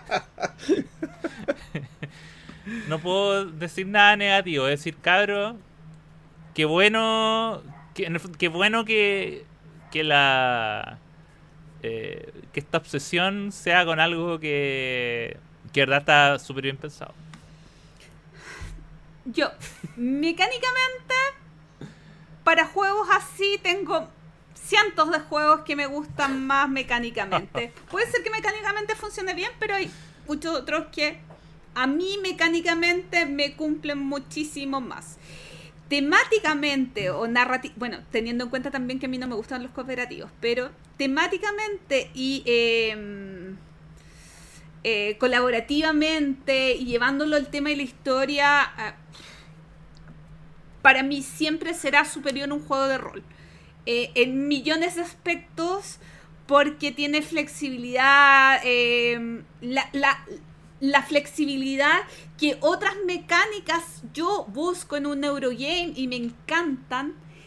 No me gusta esa mezclita, eh, y es algo súper personal, o sea, a mí no me convencen juegos que simulan. En algunos aspectos, juegos de rol, juegos eh, de, de mazmorra, juegos de pelea, juegos con narración, para mí nada superará un juego de rol. Y si yo quiero juegos por mecánica, me voy a ir a un euro. Entonces, a mí no me calza un juego de, de ese estilo. O sea, lo mismo con el, en general con el tema cooperativo. O sea, si yo voy a jugar un juego colaborativo, prefiero jugar un juego de rol donde eh, se narra, se, se estructura colaborativamente una historia. Eh, dicho esto, no entiendo a la gente que lo ama con tanta locura. Eh, ¿No lo sea, entiendes? Entiendo particularmente, pero no entiendo la gran masa. O sea, no Mm. entiendo que, que un juego eh, tan grande económicamente, de tamaño, de campaña, Tampoco práctico, digamos. produzca una masa tan grande de adoración. Entiendo a la gente hiperfanática, pero me, me extraña, por ejemplo, que sea el número uno de BGG. O sea, sí, yo eh, concuerdo contigo. o sea, encuentro que es demasiado popular para lo nicho que creo que es el juego. Pero, bueno, eh, el tema de cada loco con sus No, pero y esas cosas. Estoy súper de acuerdo con ese punto. Muy de acuerdo. Eh, yo creo que quizás como las voces, algunas voces muy populares, subieron el, el, el, mm, Hype. Sí, pero bueno, en fin. Eh, así que yo podría llegarlo a jugar alguna vez, pero la verdad prefiero jugar otros mil juegos antes que él. Y con este mal sabor de boca, termina- terminamos la reseña.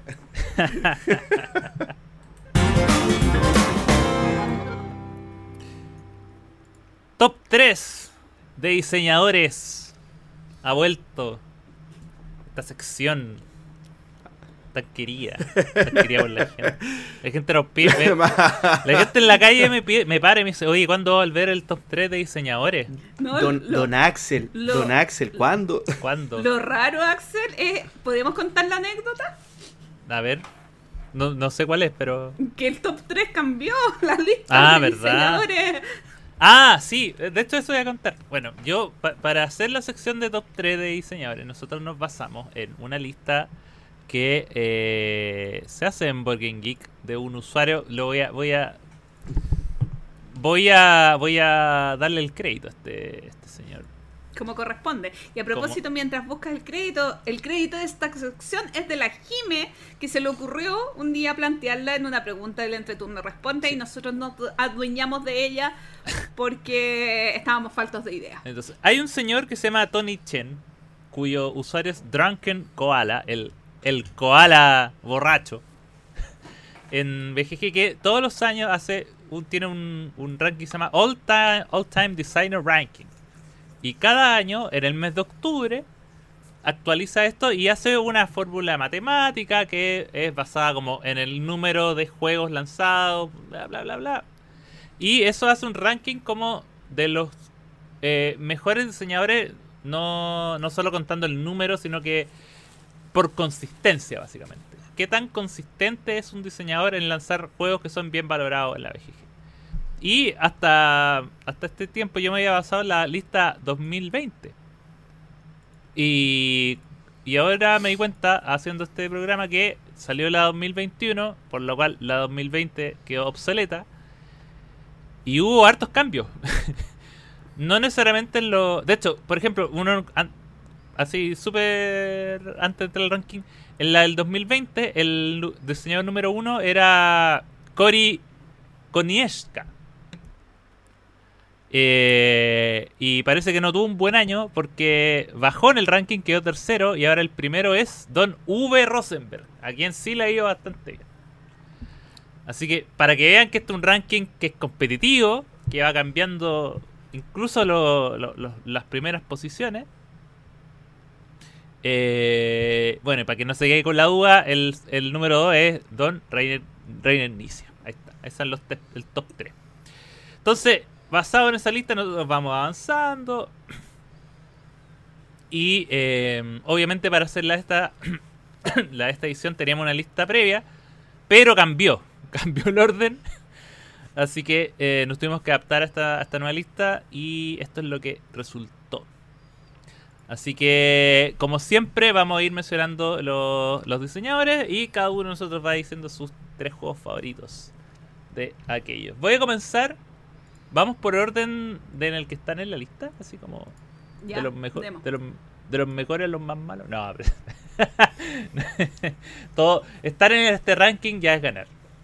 Eh, en el- la posición número 12 de este ranking está un señor llamado Alexander Pfister. Oye, a mí Ah. el 3 de Fister me costó muchísimo.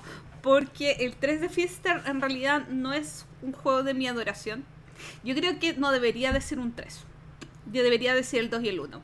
Voy a Oh. decir el 2 y el 1. Ah, Bueno, bueno Gloria, lo acabo, adelante. lo acabo de decidir. Dos, eh, Great Western Trail. Me gusta mucho. Aunque lo vendí para comprarme la nueva edición que va a salir. eh, o sea, que salió el Spiel porque viene con tableros modificados. Eh, un- una portada un poquito más bonita, etcétera. Pero el 1 que es el que me voy a detener, Mombasa, me parece una maravilla, lo jugué la semana pasada, la antepasada, lo amo, lo adoro, eh, eh, esta mecánica de, de, cartas, donde las cartas las pierdes para los siguientes turnos, igual construir un poquito tu mazo, el tema de avanzar en los tracks de las diferentes industrias, eh, y, y el tema de las mayorías, no, Mombasa me parece su mejor diseño, aunque casi nadie opine lo mismo, pero lo amo con locura. Eh. ¿Voy yo? Sí. Perfecto. Mi número 3 es Maracaibo, que con la menor cantidad de partidas que le he dado eh, ya supera a algunos otros que, que podría, que podría considerar como estar para estar en el número 3. Eh, me parece que podría estar ma- mejor rankeado si es que lo jugara más veces. Mi número 2, el mismo que Gloria, Great Western Trail. Me parece un tremendo juego, me gusta mucho. Lo, lo- que, lo que sí tiene es que creo que a mí me, me parece que es un juego que cuesta sacarlo a mesa porque tiene muchas reglitas que refrescar. Me- me- me pasa que no es tan intuitivo sacarlo a mesa después de un año de no haberlo jugado, por ejemplo, tiene, tiene eso. Pero si uno logra darse el tiempo, releer las reglas y sacarlo a mesa, me parece que tiene mucha satisfacción. Un juego que tiene mucha satisfacción cuando logras jugarlo. eh, sobre todo a tres jugadores. Y mi número uno, porque es el juego que más disfrute y más partidas le he dado y que siempre quiero jugarlo, es Oh My Goods. Oh my god. Oh My Goods. Oh. Es un, es un juego súper sencillo de cartas que, que tiene una expansión deliciosa, que es una historia que uno va incorporando cartas y va un poco modificando eh, los juegos y va generando cierta- ciertas variaciones en un juego que ya es sencillo pero que lo complejiza un poquitito. pero, pero tiene mucha carne en, en un mazo de, car- de, de cartas bien sencillo. Así que mi número uno, Oh My Goods. Solo diré que JP no ha probado Mombasa. Sí, no he probado Mombasa. Eh, esta va a ser una lista contro- controversial. Mi número 3 es un juego que la gente que no sé por qué a la gente le cae mal, pero a mí me gusta. Ah, Blackout Hong Kong. Blackout Hong Kong. ¿Por qué, por qué la gente le da tan duro a Blackout Hong Kong? ¿Será que la temática no tiene nada que ver? Pero a mí me gusta mucho, es entretenido. ¿Lo tienes, Axel? No, Ah, no, no por eso, me da pena. No, pero ¿cómo que no? ¿Y el que jugamos no era era mi copia tuya? que la vendí. Era de la... Ah. Lo que ah, pasa con ok. Blackout Hong Kong que me gustaría haberlo jugado con una copia en español. Porque Mm. a mí, aunque tenga muy poco texto, insisto, eh, a mí me dificulta los juegos de cartas con texto en español. Imagínense cómo me dificulta cuando tiene algo en inglés. No, pero la, la- la temática es súper rara, eh, eh, pero pero hay control de área, hay armado de mazo, hay eh, eh, obtención de recursos, tiene todas las cosas que me gustan bien. Nos, nos ganaste por mucho, pues, Axel. Y aparte gané. No. Se- y el segundo, el segundo lugar eh, también es un juego de cartas. Pero no es eh, Oh My Good, sino que es Port Royal. Port Royal, no sé, es, es tan simpático. Eh, no sé, no sé por qué me gusta, no debería gustarme tanto como me gusta, pero pero me gusta harto. Y, y siempre que siempre que lo veo me dan ganas de jugarlo. Yo no- ya no lo juego tanto, pero pero pero es un push your luck que es bien bien codicioso. Eh, a pesar a, estos push luck como como hablábamos su momento de eh, que están eh, que tienen por un lado como el tema ya, qué tan qué tantos recursos podría tener, pero acá es literalmente qué tan qué tanta codicia puedo, puedo hacer para quitar el resto. Y eh, mi juego favorito es Isle of Sky. Ah, yo pensé que era Broom Service. No, lo tu, está casi entró, pero es Isle of Sky. O sea, está, está, está- no alcanzó a entrar Room Service porque lo he jugado menos. Me ha costado me ha costado sacarlo porque está en inglés. Eso también hay un tema de idioma. Hubo como un sonido ahí. Eh, hay un tema de idioma que, que me ha hecho que lo pueda sacar menos de lo que de lo que quisiera, pero finalmente of Sky eh, tiene colocación de los Zetas, que la amo, y tiene un sistema de, de subasta, que si es cierto, yo no me gusta la subasta.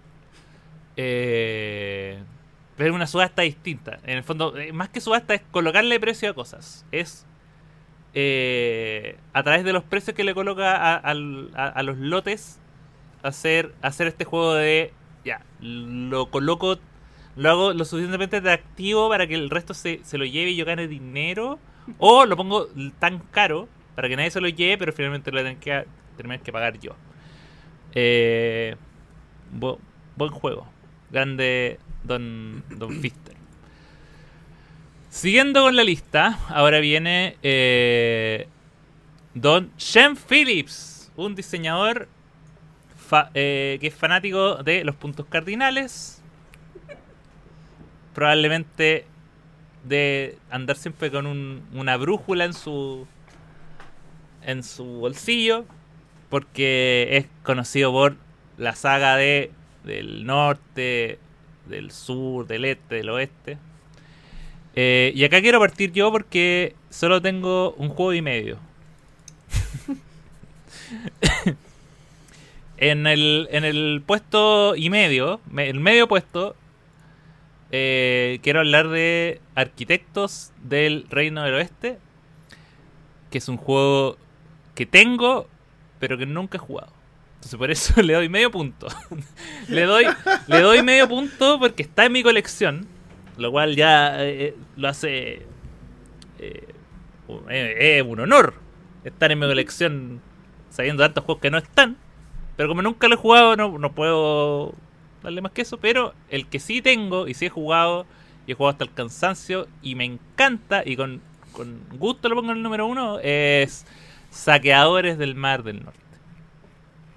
Qué, qué gran juego. Yo, eh, la colocación de, de trabajadores es de mis mecánicas favoritas. Y el, el giro que, que le dio a este juego que eh, es como que el, que hizo más famoso al... Puso, puso por lo menos en el mapa a Don Chen Phillips. eh, fue este sistema de, de- trabajadores compartidos. Que en el fondo eh, con tú colocas un trabajador, hace una acción, sacas otro y, col- y, hace el otro. Y eh, el juego va rotando o va evolucionando en la medida que van entrando distintos tipos de trabajadores de, otros colores que eh, cambian la forma en la cual a- eh, se eh, funcionan ciertas casillas. Por lo tanto, a veces uno puede decir, ya voy a colocar este, este trabajador blanco para ganar esto, pero eso le permite a otro jugador que tome esa acción en otro turno. Así que nada, grande Chen Phillips. Espero, pronto probar tu, juego. Perdón. Mi top 3 de él igual es un poquito medio trampa tipo Axel.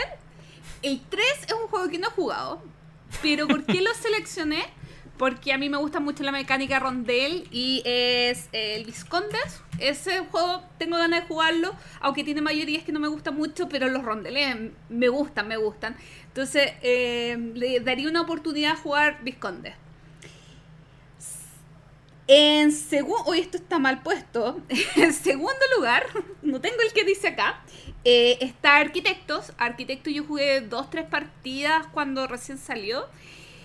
Eh, es, es rapidito, pero eso de que te roben a tus meeples y te los lleven como a la cárcel, los, los tengas que rescatar, eh, y, ese lado bueno y ese lado malo de ejecutar algunas acciones, no, no, no. ¿Son mis meeples? Por favor, nadie me los Déjalos ahí. No, Déjalos ahí. Eh, es como interacción, o sea, son mis meeples. ¿Por qué vas a raptar a mis meeples? Eh, no, no, no, no les hagas nada.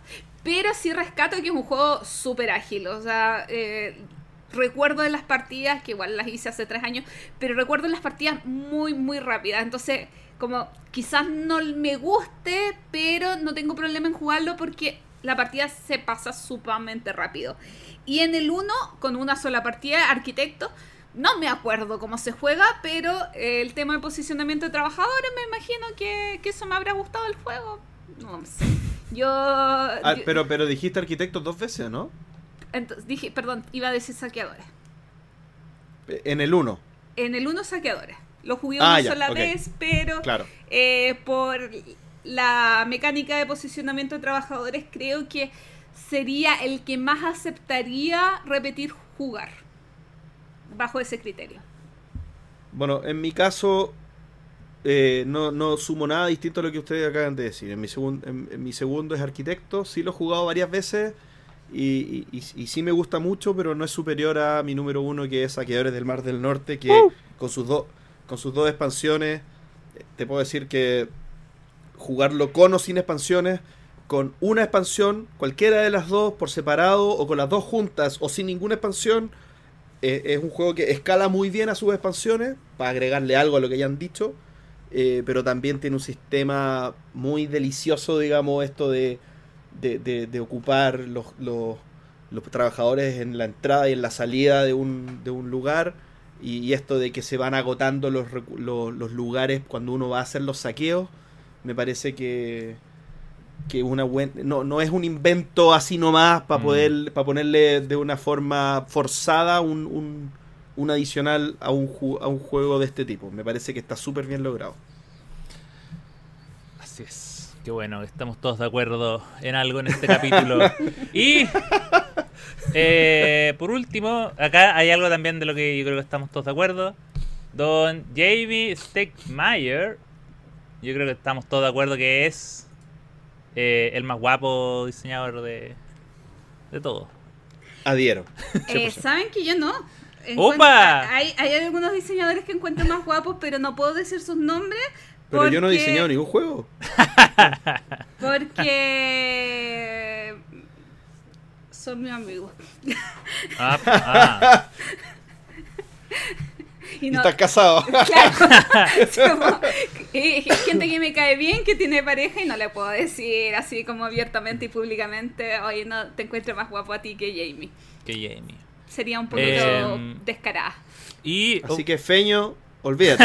Olvídate de mí. No es feño, pero bueno. Ah, oye, eh, otra, otra de las particularidades de Jamie Stigmeyer es que, bueno, él es obviamente eh, muy conocido por, eh, por su editorial, Stone Meyer, y muchas veces uno tiende a pensar que todo lo que aparece en Stone Meyer es de Jamie, pero en realidad no es tan así.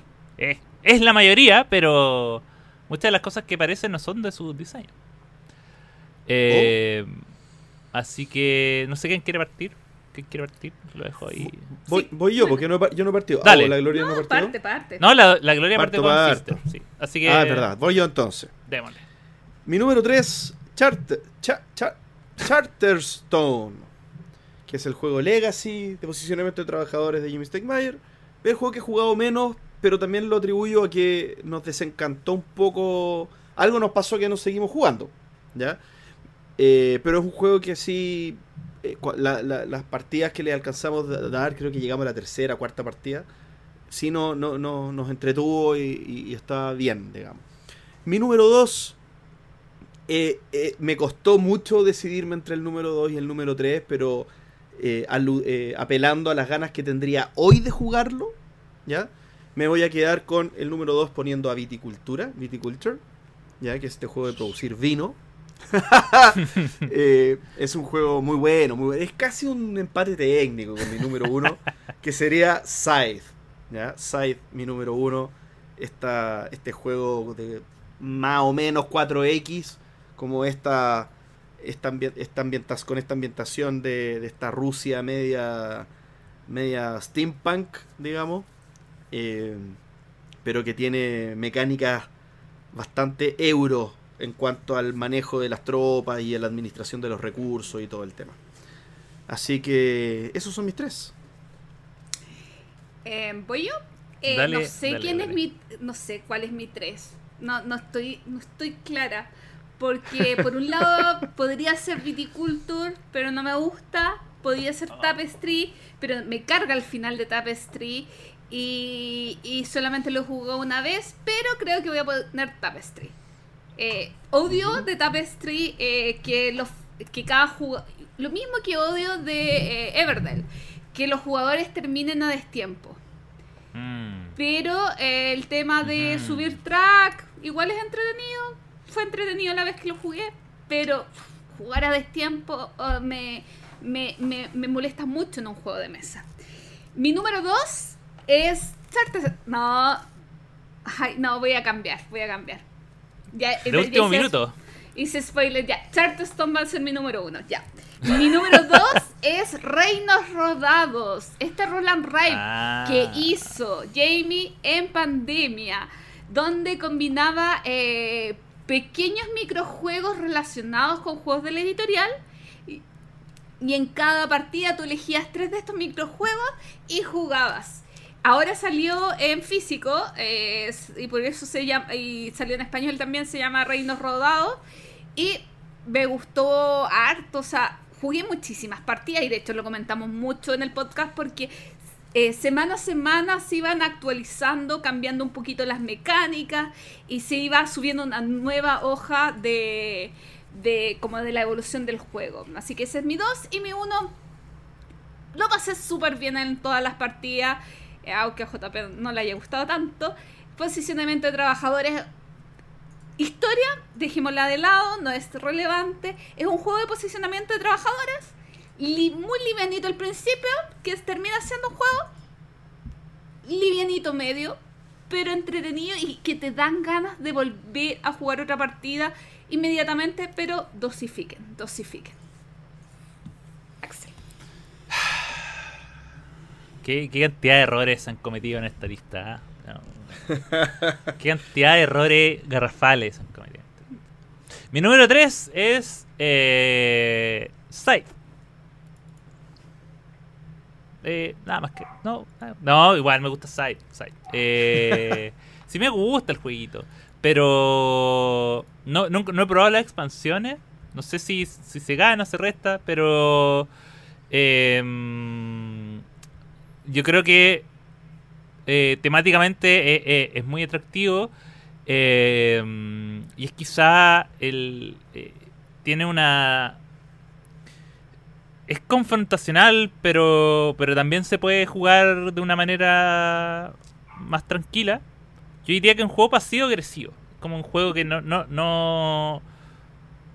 Uno puede. Uno de repente hace más daño colocando, colocándose en un lugar más que atacando. Así que. Eh, por eso lo dejo ahí en el tercer lugar. Segundo lugar, Charterstone.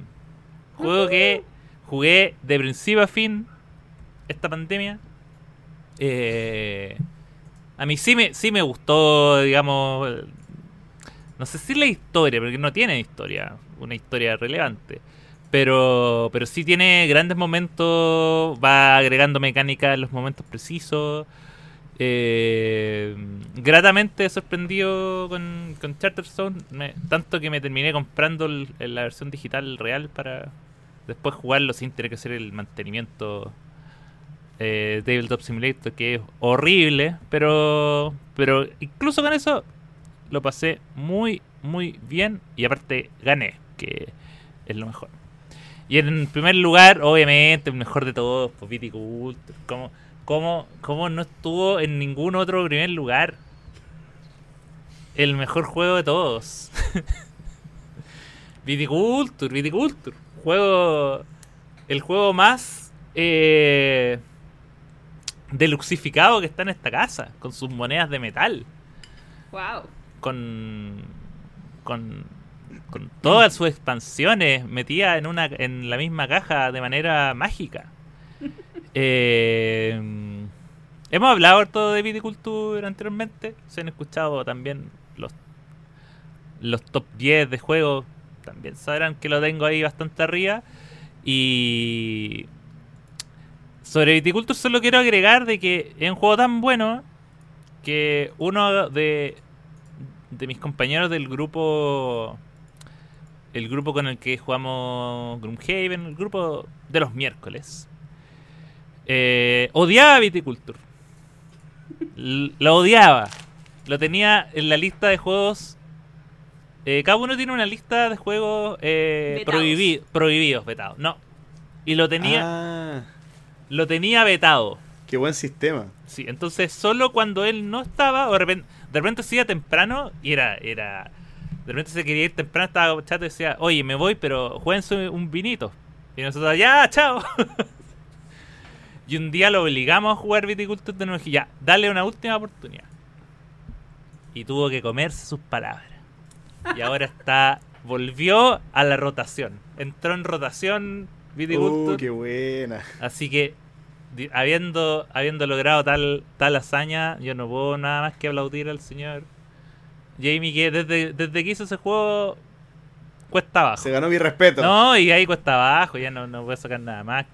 no importa nada lo que sabe. Ah. Así que nada, número uno. Y eso fue este top 3 de diseñadores. Pronto. Con Hoy se viene un uno, cara que ni les digo. Cronología lúdica. En esta oportunidad, la máquina del tiempo nos llevará al año 2004. Quedamos bajoneados después del año 2003, el año me, como fue llamado. Así que no sé, no, tengo dudas sobre cómo estar este año. Esperemos que mejore. Peor, peor que el 2003 no va a ser. Así que vamos a darle la palabra a JJ, nuestro viajero interestelar, que directamente desde el 2004 nos va a hacer el reporte de esta edición de Cronología Lúdica. Adelante, JJ. Hola amigos del entreturno. Creo que 2004 es uno de los años más difíciles de poder revisar, porque son tantos los juegos maravillosos que salieron ese año que se hace prácticamente imposible revisarlos cada uno. De seguro se me van a quedar afuera, como se me quedó afuera en el año 2003, el año más me de todos. El Santiago y el Alhambra, este año de seguro se me quedará alguno. De hecho, al hacer la pega, tuve que subdividirlos en grupos y decir, de estos voy a hablar un poco más, de estos menos, o de estos simplemente no mencionarlos. Así que de seguro hay algo que causará polémica por simplemente no ser mencionado. Voy a partir los juegos que vienen con un poquito más de historia, al menos para mí.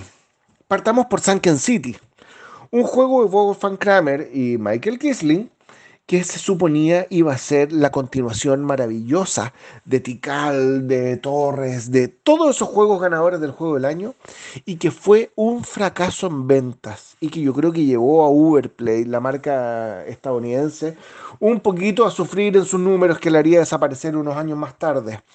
Pero no se equivoquen, es una maravilla de juego, no conozco a nadie que no le guste. Es realmente maravilloso, con una una producción realmente de primera línea. Pero ¿qué pasó? Este juego fue desechado por muchas editoriales. Em, porque Kramer insistía en esta historia de la Atlántida, donde la Tierra se hundía. Em, de ahí, al presentarlo en distintas editoriales, le dijeron, ¿sabes qué no? Cámbiale esto, cámbiale otro y terminó transformándose en Java, terminó transformándose en Tikal, pero la idea original nunca la pudo publicar hasta ese año. Bueno, yo se lo recomiendo, es una maravilla. El otro del que no podemos dejar de hablar es el Power Grid, del que ya hablamos antes como Funkerslag, pero en este caso el tablero ya no es una hojita medio ordinaria donde tú con un lápiz de cera ibas juntando distintas regiones. No, señor, ahora es un tablero hecho y derecho y que viene con las regiones y el costo de conexión ya calculados. Eso ahorra una hora en el tiempo de juego y cambió muchísimo. Ahora con las expansiones que sacaron, nuevos tableros, eh, nuevas eh, centrales de producción eléctrica, le dio mucha más variabilidad al juego y creo que está mucho mejor ahora como era originalmente. Yo me sigo quedando con lo original, pero ustedes deben conocer este juego de subastas y conexiones llamado Power Grid o alta tensión. Y cómo no mencionar al ganador del juego del año 2004, Ticket to Ride o Aventureros al Tren, traído originalmente a Chile por Edge Entertainment y que cambió un poco la historia de Alan Moon que había tenido una historia bien esforzada en los juegos de mesa. Su historia parte en 1981 trabajando como ayudante en Avalon Hill y después tuvo su propia editorial White Wind, donde no le fue muy bien, la verdad. Si bien consiguió con Elfenland, que ya lo revisamos en el año 98, su primer, ganador, su primer juego ganador del juego del año, esta es su real consagración. Una vida de trabajo en un tremendo juego donde tú tienes un mapa de los Estados Unidos y donde tratarás de conectar distintas ciudades a través de líneas de ferrocarril. Em, poniendo tus vagones ahí en el tablero, bloqueando el resto. Es un juego que funciona muy bien de 2 a 5 jugadores, escala muy bien. Y muchos dirán, oye, pero es que después salió el, Ticket to Ride de eh, Europa, que es mucho mejor. O salieron las expansiones. No se engañan. Todos son buenos, absolutamente todos. No ha salido ningún aventureros al tren que yo conozca que alguien haya dicho este es malo. Yo se los recomiendo a ojos cerrados. Ojo, no vayan a confundirse porque Niágara, también ganador del juego del año, salió el año 2004, pero fue ganador al año siguiente. Y estamos hablando de Harina de otro costal, un juego que en realidad no, no fue tan bueno. Ahora, eh, siguiendo con juegos con un poco más de historia, Heroescape fue quizás la perdición y lo que terminó matando a Milton Bradley. Es por lejos el juego más hermoso, increíble, sensacional, fascinante, lleno de detalles que se haya producido en la historia de la humanidad. ¿Por qué? Porque tenía las espaldas de Hasbro o Milton Bradley, que ya eran un conglomerado, y se dieron el lujo de sacar las miniaturas más tremendas que puedan haber hecho en toda la historia. Unos terrenos fantásticos, un juego que no era malo, era bien entretenido, pero no se caracterizaba por eso. Era su aspecto visual lo que lo hacía tan maravilloso. Salieron muchas expansiones, apostaron muy fuerte por él y al parecer, si bien duró un par de años, unos 3, 4 años, el interés fue decayendo y terminó desapareciendo, pero si alguien encuentra eh, algún master set que fue el que salió en 2004 de Heroescape, les recomiendo que lo busquen de todas maneras. Siguiendo con una temática un poco más eh, videojueguística, porque Heroescape tenía un poco esa imagen, eh, no hay que olvidar a Doom The Board Game. Eh, ya habíamos hablado hace un tiempo del Warcraft, que fue una mala implementación del juego de computador al tablero. Pero el Doom de Board Game es todo lo contrario. Era maravilloso, al menos esta primera edición que fue la que yo jugué porque después lo reeditaron con un par de cambios.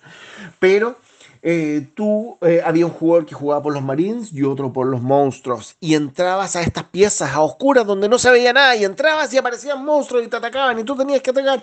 Y con dados que hacían daño. La verdad, fue una gran adición al género Ameritrash. Yo se los recomiendo. Otro juego muy simpático que salió este año fue el Pompey, la caída de Pompeya, donde el volcán Vesubio el año 79 a.C. explotó eh, y sepultó a la gente de Pompeya, transformándola en cenizas y estatuas quemadas. ¿Qué más que ver un juego donde tú tienes que tirar a la población dentro del volcán para que se quemen? Maligno, ¿no es cierto? Bueno, este juego se trata exactamente de eso. Yo se los recomiendo a ojos cerrados. Y si seguimos en la onda maligna, no podemos dejar de mencionar el Beer Money, que es una expansión para el Lunch Money. En el Lunch Money, ¿se acuerdan que había que quitarle la colación a los niños en el colegio a punta de combos y patadas? En el Beer Money intentas lo mismo, pero tratando de conseguir cerveza. Y además salió ese año también la siniestrísima expansión para el Lunch Money, Sticks and Stones, donde ocupabas palos y piedras esta vez para quitar esas colaciones terribles. Bueno, este año, el 2004, también fue el año de Master Thieves, un juego que no causó mucha, mucho revuelo, pero era porque era imposible de comprar, era carísimo, valía en esa época, no sé, 100, mm, ya existía el euro, sí, probablemente, 100 euros, o por ahí, y venía en una caja de madera con distintos estuches eh, donde venían diamantes. Bueno, fue el primer juego como lujoso del que tengo recuerdo. Em, no, nunca lo pude jugar, pero sí vale la pena echarle una revisada y ver por qué era tan, tan lujoso. Ahora, yo les debo mencionar que tengo anotados creo que 35 juegos que vale la pena mencionar. Me voy a detener un poquito en Rainer Knizia, que eh, sacó con la línea de Cosmos para dos jugadores el Blue Moon, un juego donde tú llevabas facciones a enfrentarse. Mismo año donde se sacó también el Jambo de otro autor, otro también juego para dos jugadores de la línea Cosmos muy bueno que vale la pena buscar. Pero siguiendo con Nicia, también fue el año de su Genial.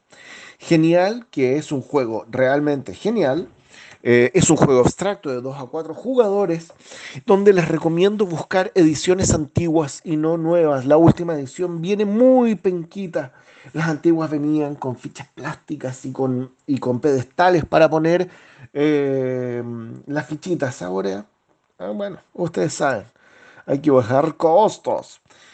Bueno, ahí me voy a detener con las cosas donde uno debía profundizar. Porque ahora, si me pongo a hablar, uff, no paro. Salió Goa, tremendo Eurogame. Tumbling Dice, un juego de madera grande donde tú tiras unos dados como por unas escaleras. Fantástico. Snorta, que es un juego eh, un party game donde tú tienes un animal eh, y tienes que hacer sus ruidos, muy chistoso. O el Piraña Pedro, donde el pobre Pedro va caminando por el Amazonas y tiene que pasar un riachuelo con piedrecitas y no caerse porque si no se lo comen las pirañas y normalmente se lo terminan comiendo. Risas aseguradas. No Thanks, eh, que lo trae Fractal junto con Sabotier, dos juegos que trae Fractal y que son una maravilla para reírse. Sabotier, donde es un juego de roles ocultos y donde unos jugadores son enanos y otros saboteadores y tienen que excavar esta mina para llegar al oro. Pero los saboteadores intentarán que esto no ocurra. El No Thanks es más difícil de explicar porque es muy abstracto, pero es muy entretenido. Búsquenlo, búsquenlo. También fue el año de Candamir. Candamir fue otra secuela de Catán, pero esta vez yo diría que es la primera vez que Klaus Teuber se atreve con eh, poderes especiales para distintos personajes en el juego. Vale la pena echarle una mirada, el juego no causó mucho impacto, eso sí. Y bueno, hablar de Maharaja o Maharaja de Wolfgang Kramer y Kisling, maravilla, misteriosa. Hansa, también. La vuelta al mundo en 80 días que trajo de vivir en esa época, pero que a mí me gusta más la versión de David Parlett que salió hace unos poquitos años. Em, in the Shadow of the Emperor, donde tú cazas a reyes y reinas, eh, y que era medio árido, la verdad, pero era un buen juego para revisar. Eh, el Oltremare de este italiano que ya no me acuerdo su nombre, pero donde tienes que eh, conseguir recursos y viajar por los mares de la antigüedad. Eh, dos Ríos, otro juego de Mayfair Games que funcionaba muy bien de dos jugadores, más allá de que era un juego multijugador. Tongyaki, que fue otra de esas cosas lujuriosas y errores cometidos por Uberplay que yo creo que lo llevaron a la quiebra, pero que era un lindo juego. Tsuro, y Tsuro de los Mares, ustedes lo conocen probablemente, un juego abstracto donde tienes que conseguir unir un lado a otro del tablero. Runebound de Martin Wallace, donde es un juego de historias y bueno, no, no me puedo profundizar más. Eh, Lexio, un juego que parecía mayón por las fichas eh, de baquelita, que solamente se podía conseguir en Corea y creo que hasta el día de hoy es así. Y el Black Stories, ese juego tradicional donde uno contaba una parte de una historia y tú tenías que descubrir la historia completa. Fue hecho en 2004, pero la verdad, siendo sinceros, ese juego existe desde que yo era chico. Y simplemente lo transformaron a un juego comercial en cajita. No me voy a... Ni siquiera voy a mencionar San Juan, Warriors o San Petersburgo. Eh, son juegos que valía la pena mencionar, pero es que son tantos los juegos increíbles de 2004 que no se puede. Lo siento mucho amigos. Hasta acá termina la revisión de 2004. Que les vaya muy bien. Uh, Gloria, antes de comenzar tengo una pregunta. Una pregunta que pensé todo este tiempo. Eh, si tuvieras que cambiar la historia, el curso del tiempo. si tuvieras que cambiar el curso del tiempo y callar a los autos de la, la sirena del auto. No, si tuvieras que cambiar el curso del tiempo. Pero ese curso del tiempo eh, hace que uno de estos dos juegos desaparezca para siempre. y el año 2004 llega al, al, año 2004 y tienes que elegir si se salva. Ticket to Ride o eh, alta tensión. ¿Sabes que puedo hacer muchas trampas al respecto? Ya. Por ejemplo, no elegir Ticket to Ride y después no hacer Ticket to Ride Europa. Lo dejo ahí. Ah. O, por ejemplo, eliminar alta tensión y quedarme con la versión que decía JJ que venía sin los Mira. números. O con el alta tensión reenergizada. Ay, siempre puedo hacer cosas así. Yo voy a contestar que el 2004 es lejos, es, es de los mejores años de la historia. Wow. Onda, me encanta el 2019, me encanta. Spoiler para más adelante, si no me equivoco, el 2013 es una maravilla de año. Pero el 2004 tiene dos juegos que están en mi top 3. Eh, eh, es una maravilla de año. Y, bueno, y tiene otros juegos que me gustan mucho, que yo creo que están en mi top 20, que es el genial de Reiner Nice, que ya JJ habló, lo encuentro impresionante. Y si es que alguien escuchó algo eh, del Winston, de, no, Winston, de, de Winston, de Nicia que sacó este año, eh, tiene un poquito de la mecánica de el tiene un poquito de la mecánica del genial al colocar las losetas, aunque a mí no me recordó tanto el genial, sino me recordó a... Eh, ¿Sabes a qué me recordó Axel? Me recordó a Bonfire. ¿En serio? Tonteras wow, mías. Paso salto. Tonter- por- porque en realidad eh, lo que reimplementa es la mecánica de, de eh, parte de la mecánica en parte del tablero del genial, pero cuando yo lo jugué lo sentía tanto Bonfire o será por la temática, no sé, pero bueno. Eh, Ya. Eh, lo que yo quiero eh, conversar es de un juego que JJ nombró muy por encima, San Petersburgo. Es súper difícil de encontrar, especialmente la edición antigua, la edición un poquito más nueva, también es difícil de encontrar. Que es un juego muy entretenido de cartas, donde hay cuatro cuatro mazos y cada ronda se juega en un mazo y tú puedes ir comprando las cartas. Hay cartas que te dan monedas, hay otras cartas que te dan punto de victoria, pero solamente te dan el beneficio en ese en esa ronda. Si lo sabes jugar, puede llegar a ser un filler porque una partida te puede durar 20 minutos, media hora. Eh, me da mucha pena que San Petersburgo no esté al alcance de más gente porque es un juego de Hansing Gluck muy al, estilo de juego liviano, de juego súper, o sea, como súper accesible para cualquier persona, no para cualquier persona, pero un euro medio bien eh, agradable. Y, me encanta, me encanta, me encanta San Petersburgo. Sí, eh, en mi caso, aquí hay algunos juegos que, que, creo que no, que, pueden ir bajo el radar de harta gente.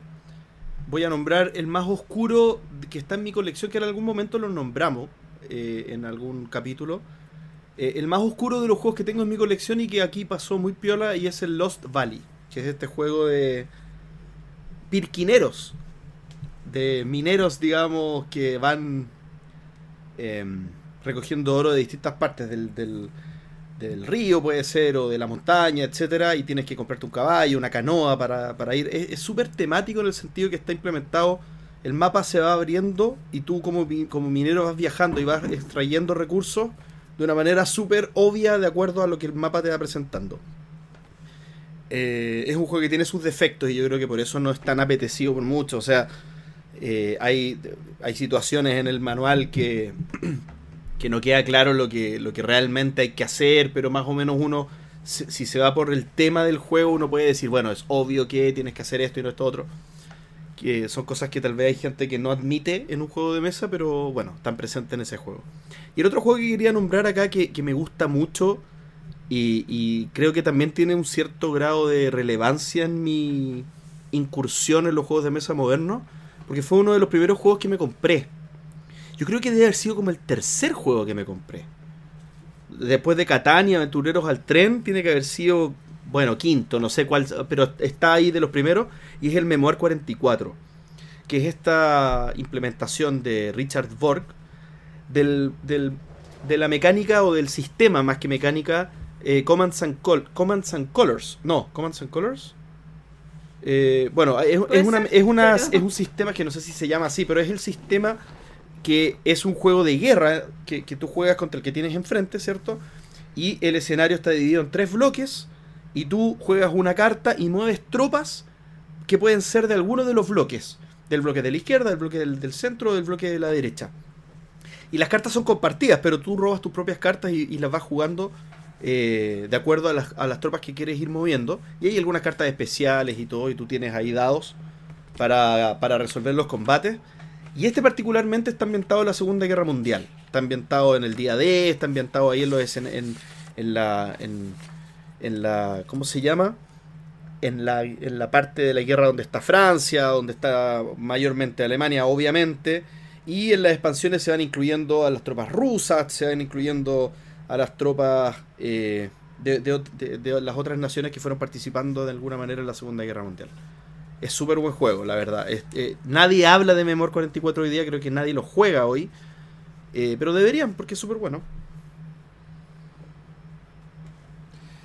Yo voy a hablar de un juego que tampoco se mencionó y eh, que yo no, no conozco por su versión original, pero sí por una implementación, que es la que tengo yo, que es un juego que se llama King Up, eh, y cuya implementación es, salió hace poco como un juego temático de Super Mario que se llama Super Mario Level Up.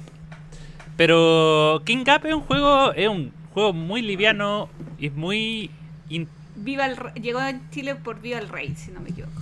Ok, muchas gracias. Ah, y también hay una versión de Dragon Ball Z que se llama también Power Up. Pero bueno, es un juego que claramente se le puede poner cualquier temática porque da lo mismo, aunque la temática ori- original sí hace más de sentido. Eh, es un juego que es como un party, un filler, pero que tiene una mecánica de votación bien interesante, pero también tiene blo- blofeo tranquilo, un poco de deducción. Y de lo que se trata, la versión original que es eh, King, King Up, es que eh, el rey abdicó y hay una serie de personas que quieren ser el, nuevo rey y están en una escalera hacia el trono. Entonces, eh, antes de cada ronda, a, a todos los jugadores se les entrega una tarjeta con seis nombres que representan los candidatos que tú quieres que estén arriba de la. que tú quieres que estén más arriba en esta escalera hacia el trono. Y em, en tu turno, tú vas a tomar uno de estos personajes y lo vas a subir. Eso es todo tu turno. Em, hay ciertas eh, restricciones, como que en cada piso solo puede haber cuatro personas, por lo tanto no se puede seguir subiendo, así que tienes que subir desde esa gente o mover otro, eh, otro personaje. Y mientras más arriba estén en la escalera, obviamente más puntos van a, van a darte cuando se haga la puntuación. Pero obviamente solo hay uno que puede ser el rey, que es el que te da más puntos. Y acá está la, la, gracia. Que es que cuando llega un personaje, cuando alguien toma la opción de tomar un personaje y llevarlo al trono, se hace una votación. Y todos los jugadores parten con una carta de sí y varias cartas, como dos o tres, de no. Y, y se hace una votación y tiene que ser una votación unánime. Si hay un solo jugador que vota que no, eh, ese, ese personaje es eliminado del juego. Y esa carta de no se pierde. Entonces ahí está la, la gracia y la carne del juego está precisamente en administrar bien tus votos de sí, tus votos de no, ir subiendo personajes que probablemente tú no quieras que aparezcan, que ni siquiera están en tu lista, pero quieres hacer que parecer que sí son interesantes para ti, para que otro los suba y tú tires tu no, y eventualmente cuando ya a nadie le quede no, poder mover tu, tu personaje hacia arriba. O la típica que es que uno no quiere gastar su voto de no y dice ya, que otro lo use. Y de repente todos votaron que sí pensando lo mismo y terminó ganando alguien que nadie quería que. Es un súper buen juego que probablemente en su versión original ya no, ya no exista. Pero sí busquen el de Super Mario, eh, que se llama Super Mario Level Up. Que yo lo he visto en varias tiendas porque es de estos juegos eh, licenciados y como es Mario hay un millón de copias en el mundo. Y, y, y estamos. ¿JP tú? Ah, no, perdón. sí, pues sí, hablamos todo de este año. Veo que me pusieron atención. Sí. No, pero- Pero si está, se sabía. Oye, pero buen, buen juego. Oye, yo, yo no estoy tan de acuerdo con, con JJ sobre Niágara. Para mí es muy entretenido y muy bonito. Pero, pero bueno, lo voy a dejar. Lo voy a dejar ser feliz.